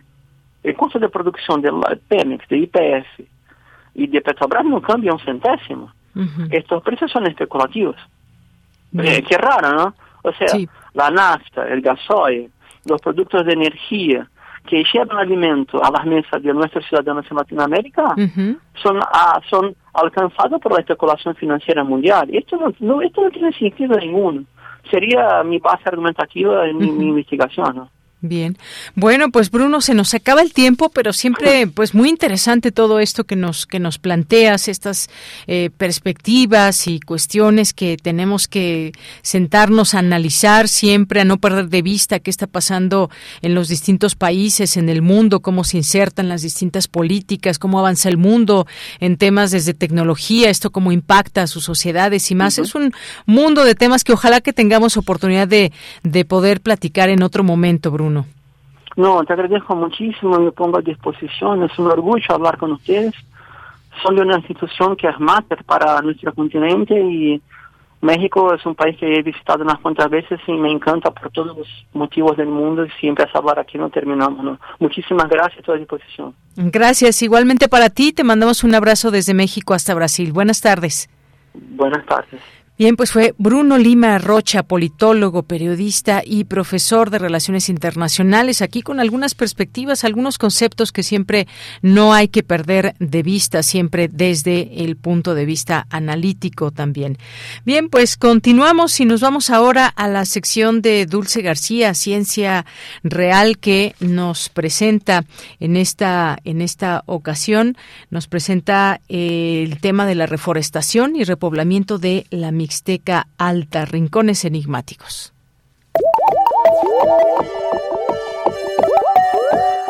Ciencia real. Más allá de las verdades están las realidades. Capítulo 1. Rincones enigmáticos.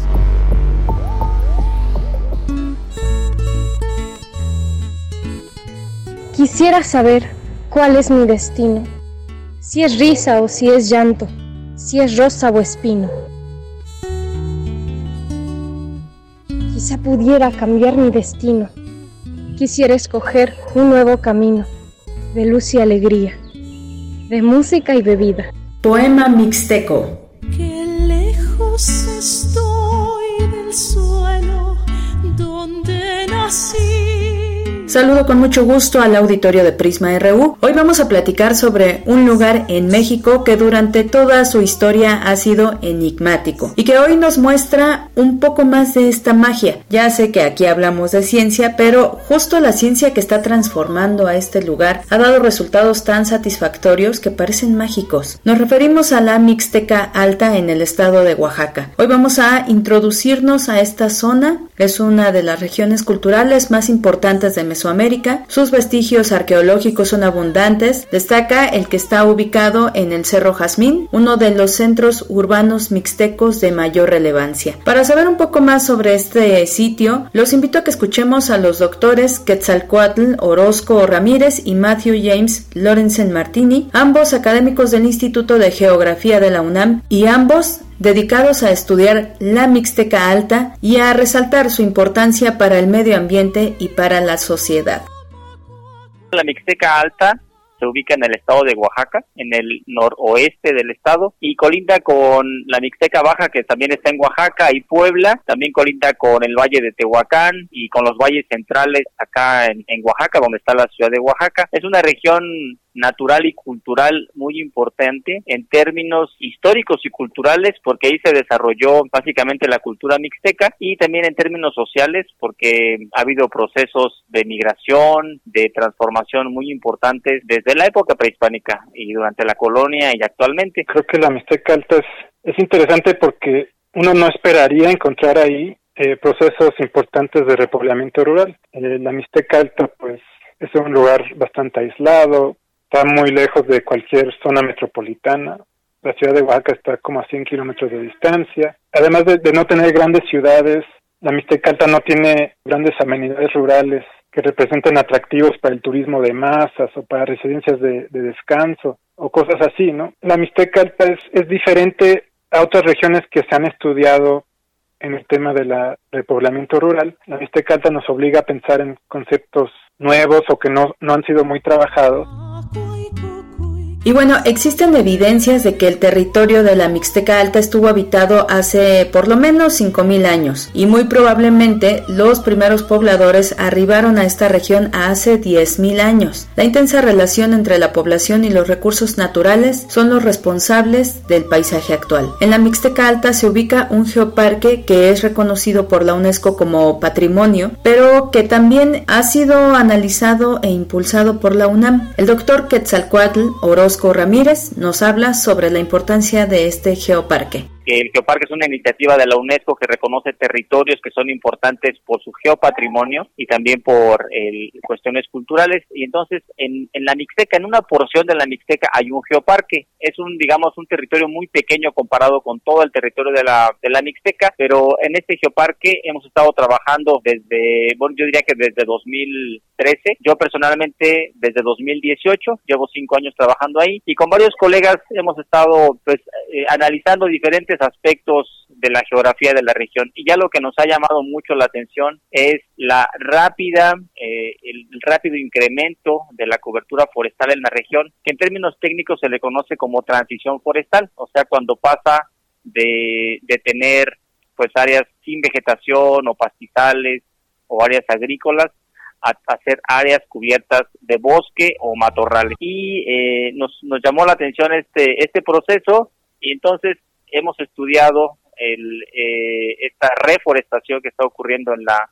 en la zona y en particular hicimos un estudio que se publicó el año pasado en donde comparamos fotografías de 1977 a imágenes de satélite de 2020 y encontramos que realmente el crecimiento de la zona boscosa ha sido impresionante en, en esta zona, en particular en la zona del geoparque, que es donde hicimos el estudio, pero que es más o menos representativo de, toda la zona de la Mixteca Alta. Además de este incremento en los bosques de la Mixteca Alta, también se está dando un incremento en el retorno de sus habitantes. Esto lo conoce mejor el doctor Matthew James Lorenzen y nos habla al respecto. Bueno, beneficios es sobre todo eh, la idea de una retención de población. Eh, que las personas pueden encontrar cerca de su lugar de residencia eh, oportunidades de trabajo y también es importante mencionar las oportunidades educativas. En muchas entrevistas eh, con personas un poco más grandes, pues nos decían que ellos para estudiar, si querían estudiar, si tenían la oportunidad de estudiar, tenían a fuerzas que migrar a Oaxaca o a Puebla o a la Ciudad de, México. Y, bueno, con esta retención de población, con estas posibilidades de estudiar localmente, eh, pues no tienen esa necesidad de, salir. Eh, y esto ha sucedido en los últimos 20 años, ¿no? incluso menos, la, el surgimiento de oportunidades educativas locales, de pequeñas universidades locales, varios tecnológicos, hay un politécnico por ahí. Entonces, esos cambios han sido muy recientes. ¿no? Y bueno, el principal atractivo de la Mixteca Alta lo constituye su diversidad geológica y geomorfológica, como lo son sus formas erosivas y su relación con la geología, y que constituyen ejemplos de alto valor para transmitir el conocimiento de las ciencias de la Tierra. La siguiente semana seguiremos platicando de este territorio para saber cómo es que va logrando incrementar sus bosques en medio de la difícil situación ambiental que vive el mundo. No se lo pierdan, por lo pronto yo me despido, agradezco muchísimo su atención, los dejo con una frasecita y desde luego con nuestra conductora de Yanira Morán. Que tenga muy buena tarde. Sabemos más sobre el movimiento de los cuerpos celestes que sobre el suelo que pisamos. Leonardo da Vinci.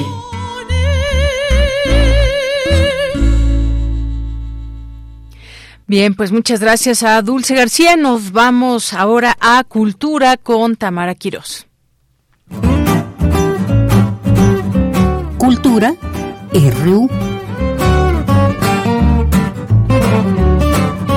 Mira, es un gusto saludarte y saludar al auditorio de Prisma RU. Esta tarde hablaremos de una publicación que recientemente se presentó. Se trata de Historias de Igualdad, Derechos de Mujeres y Niñas en el Ecosistema Digital. Este es un trabajo que comprende siete testimonios documentados en México relacionados con la igualdad entre hombres y mujeres y que pone en evidencia el impacto positivo que la tecnología puede lograr por los derechos de mujeres y niñas. Para platicarnos de los aspectos que se abordan en la línea nos acompaña Nidia Chávez.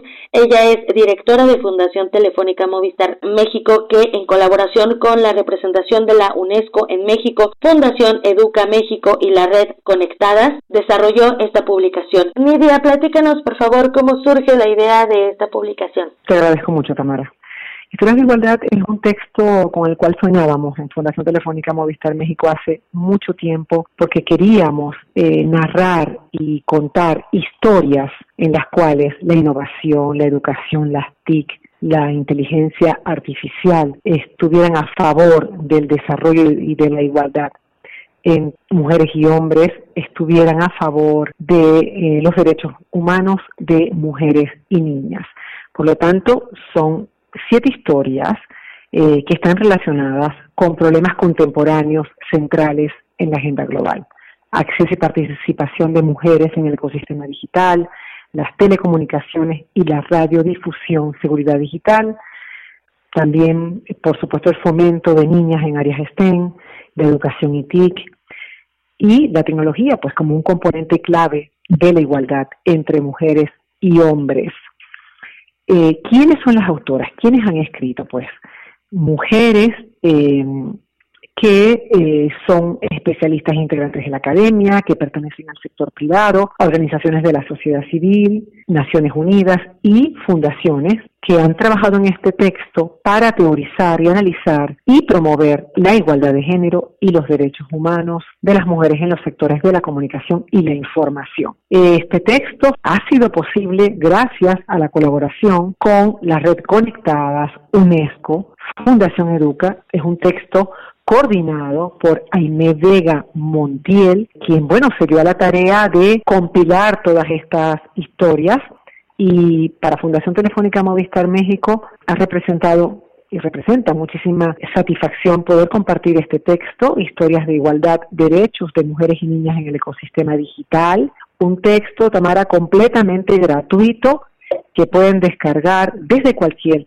cualquier plataforma en nuestra web fundaciontelefónica.com.mx. Miriam, hablando sobre la, la, brecha de género, en lo que corresponde a la ciencia, a la tecnología, a la ingeniería, pues hay una poca, digámoslo así, participación de mujeres, ¿no? En este caso, ustedes justo abordan este tema, ¿no? De cómo incentivar la participación de las mujeres en estos rubros y que, bueno, afortunadamente pues se ha abierto, ¿no? El camino y que ya están participando en, estos ámbitos. Eh, ¿Cómo han trabajado también ustedes, además de las publicaciones, de estos testimonios, que además pues es un trabajo también de, de investigación, esta compilación, cómo trabajan también para incentivar esta participación? Gracias, Tamara. Quería comentar que, Fundación Telefónica Movistar México tiene una colección de publicaciones y una de las grandes temáticas que abordamos es la educación. Nosotros pensamos que la revolución eh, digital que esta era no ha sido ni justa ni equitativa y consideramos que la educación es el camino. Entonces lo que hacemos para incentivar que niñas y adolescentes se muevan a favor de la educación principalmente, Tamara, de seguir estudiando, pero además de conectar con este mundo, pues eh, estén con este mundo de, de la ciencia y la tecnología, es hacer formación docente. Nosotros tenemos un gran proyecto de formación que busca eh, ayudar a las maestras y maestros a desarrollar esas habilidades digitales, esas habilidades tecnopedagógicas que le permitirán acompañar a niños y a niños en su proceso de formación.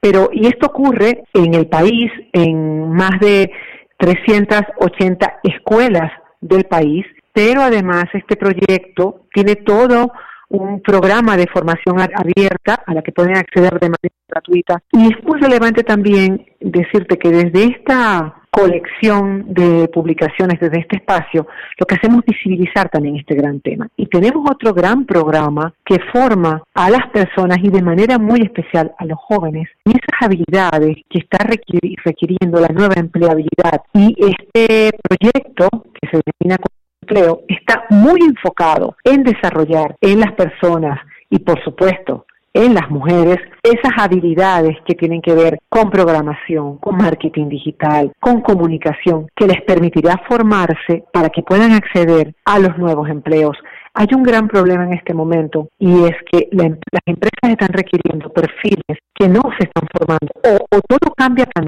tan rápido que digamos esta formación tiene que ser continua. Está ocurriendo algo, Tamara, y es que en los pocos 20 años que ha transcurrido del presente siglo se están produciendo transformaciones muy importantes. Yo pudiéramos decir que las más importantes de toda la historia de la humanidad que son acontecimientos muy disruptivos que nos están obligando y que requieren cambios constantes de todo el sistema educativo, de, la formación continua. Por eso es tan relevante aprender, aprender, aprender a lo largo de la vida. Y en el caso específico de las mujeres, somos más de la mitad de la humanidad. Y eh, lo que está ocurriendo es que tenemos que ser parte de esa fuerza laboral que está transformando el mundo. Tenemos que trabajar todas y todos, gobiernos, empresa privada, academia, sociedad civil organizada, fundaciones empresariales, distintos colectivos de la sociedad, trabajar de manera coordinada para incorporar la perspectiva de género en toda la transformación digital, en la matriz productiva, en estos sectores dinamizadores de la economía y diseñar sistemas integrales de cuidados universales que promuevan una mayor inclusión digital de las mujeres. Te comentaba que cuando se analiza qué pasa, por qué las mujeres no estudian carreras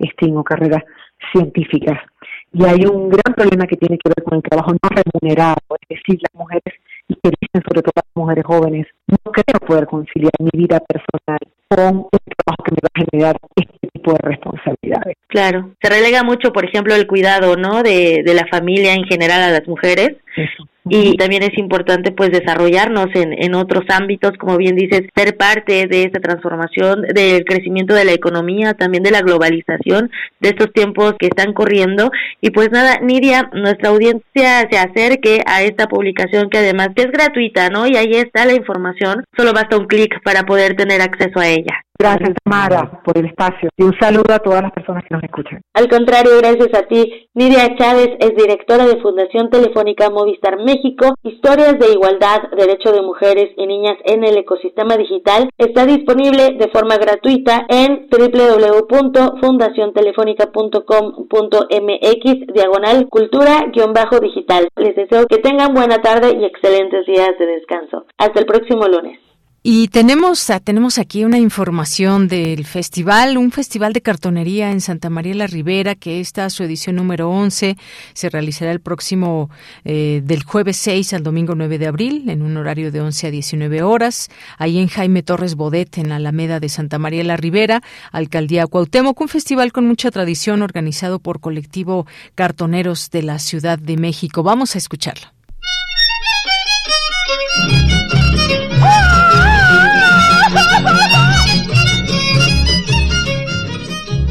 Onceavo Festival de Cartonería en la Ciudad de México.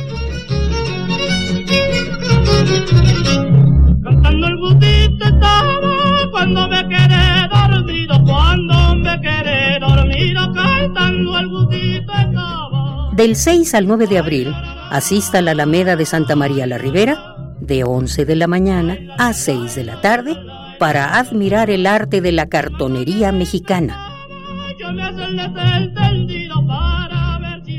Habrá premios y quema de Judas.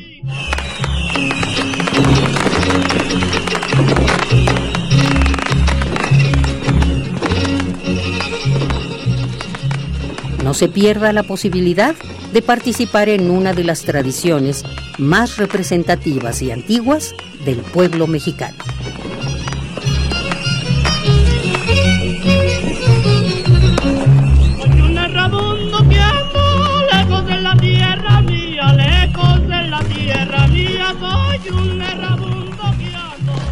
Onceavo Festival de Cartonería de la Ciudad de México.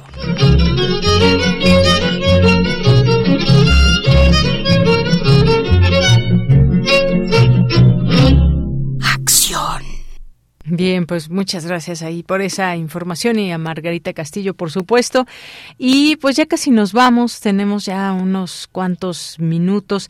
Pues sí, aquí que lo mencionaban en redes sociales, se murió el actor Andrés García a los 81 años, tras varios meses de padecer distintos problemas de salud. Bueno, pues ahí descanse en paz.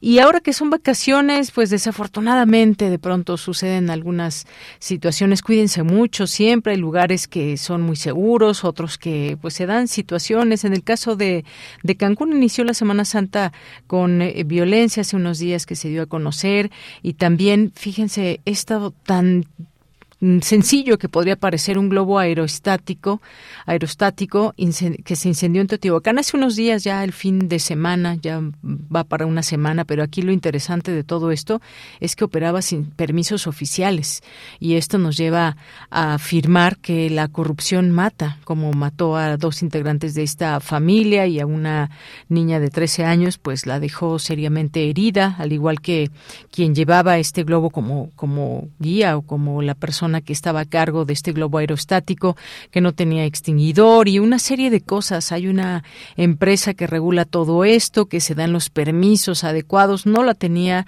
y ojalá que ojalá que se pongan a trabajar las autoridades en todo esto, porque si bien un paseo que puede ser o significar algo muy importante para una familia, que además no cuesta no cuesta nada barato, está arriba de dos mil pesos, pues se incendió eh, y desafortunadamente aún no se tiene claridad, no, no era la única, digamos, em, sitio donde se están dando, como se conoce ahí en el medio, los piratas, estos globos aerostáticos eh, piratas, así que tengan mucho cuidado.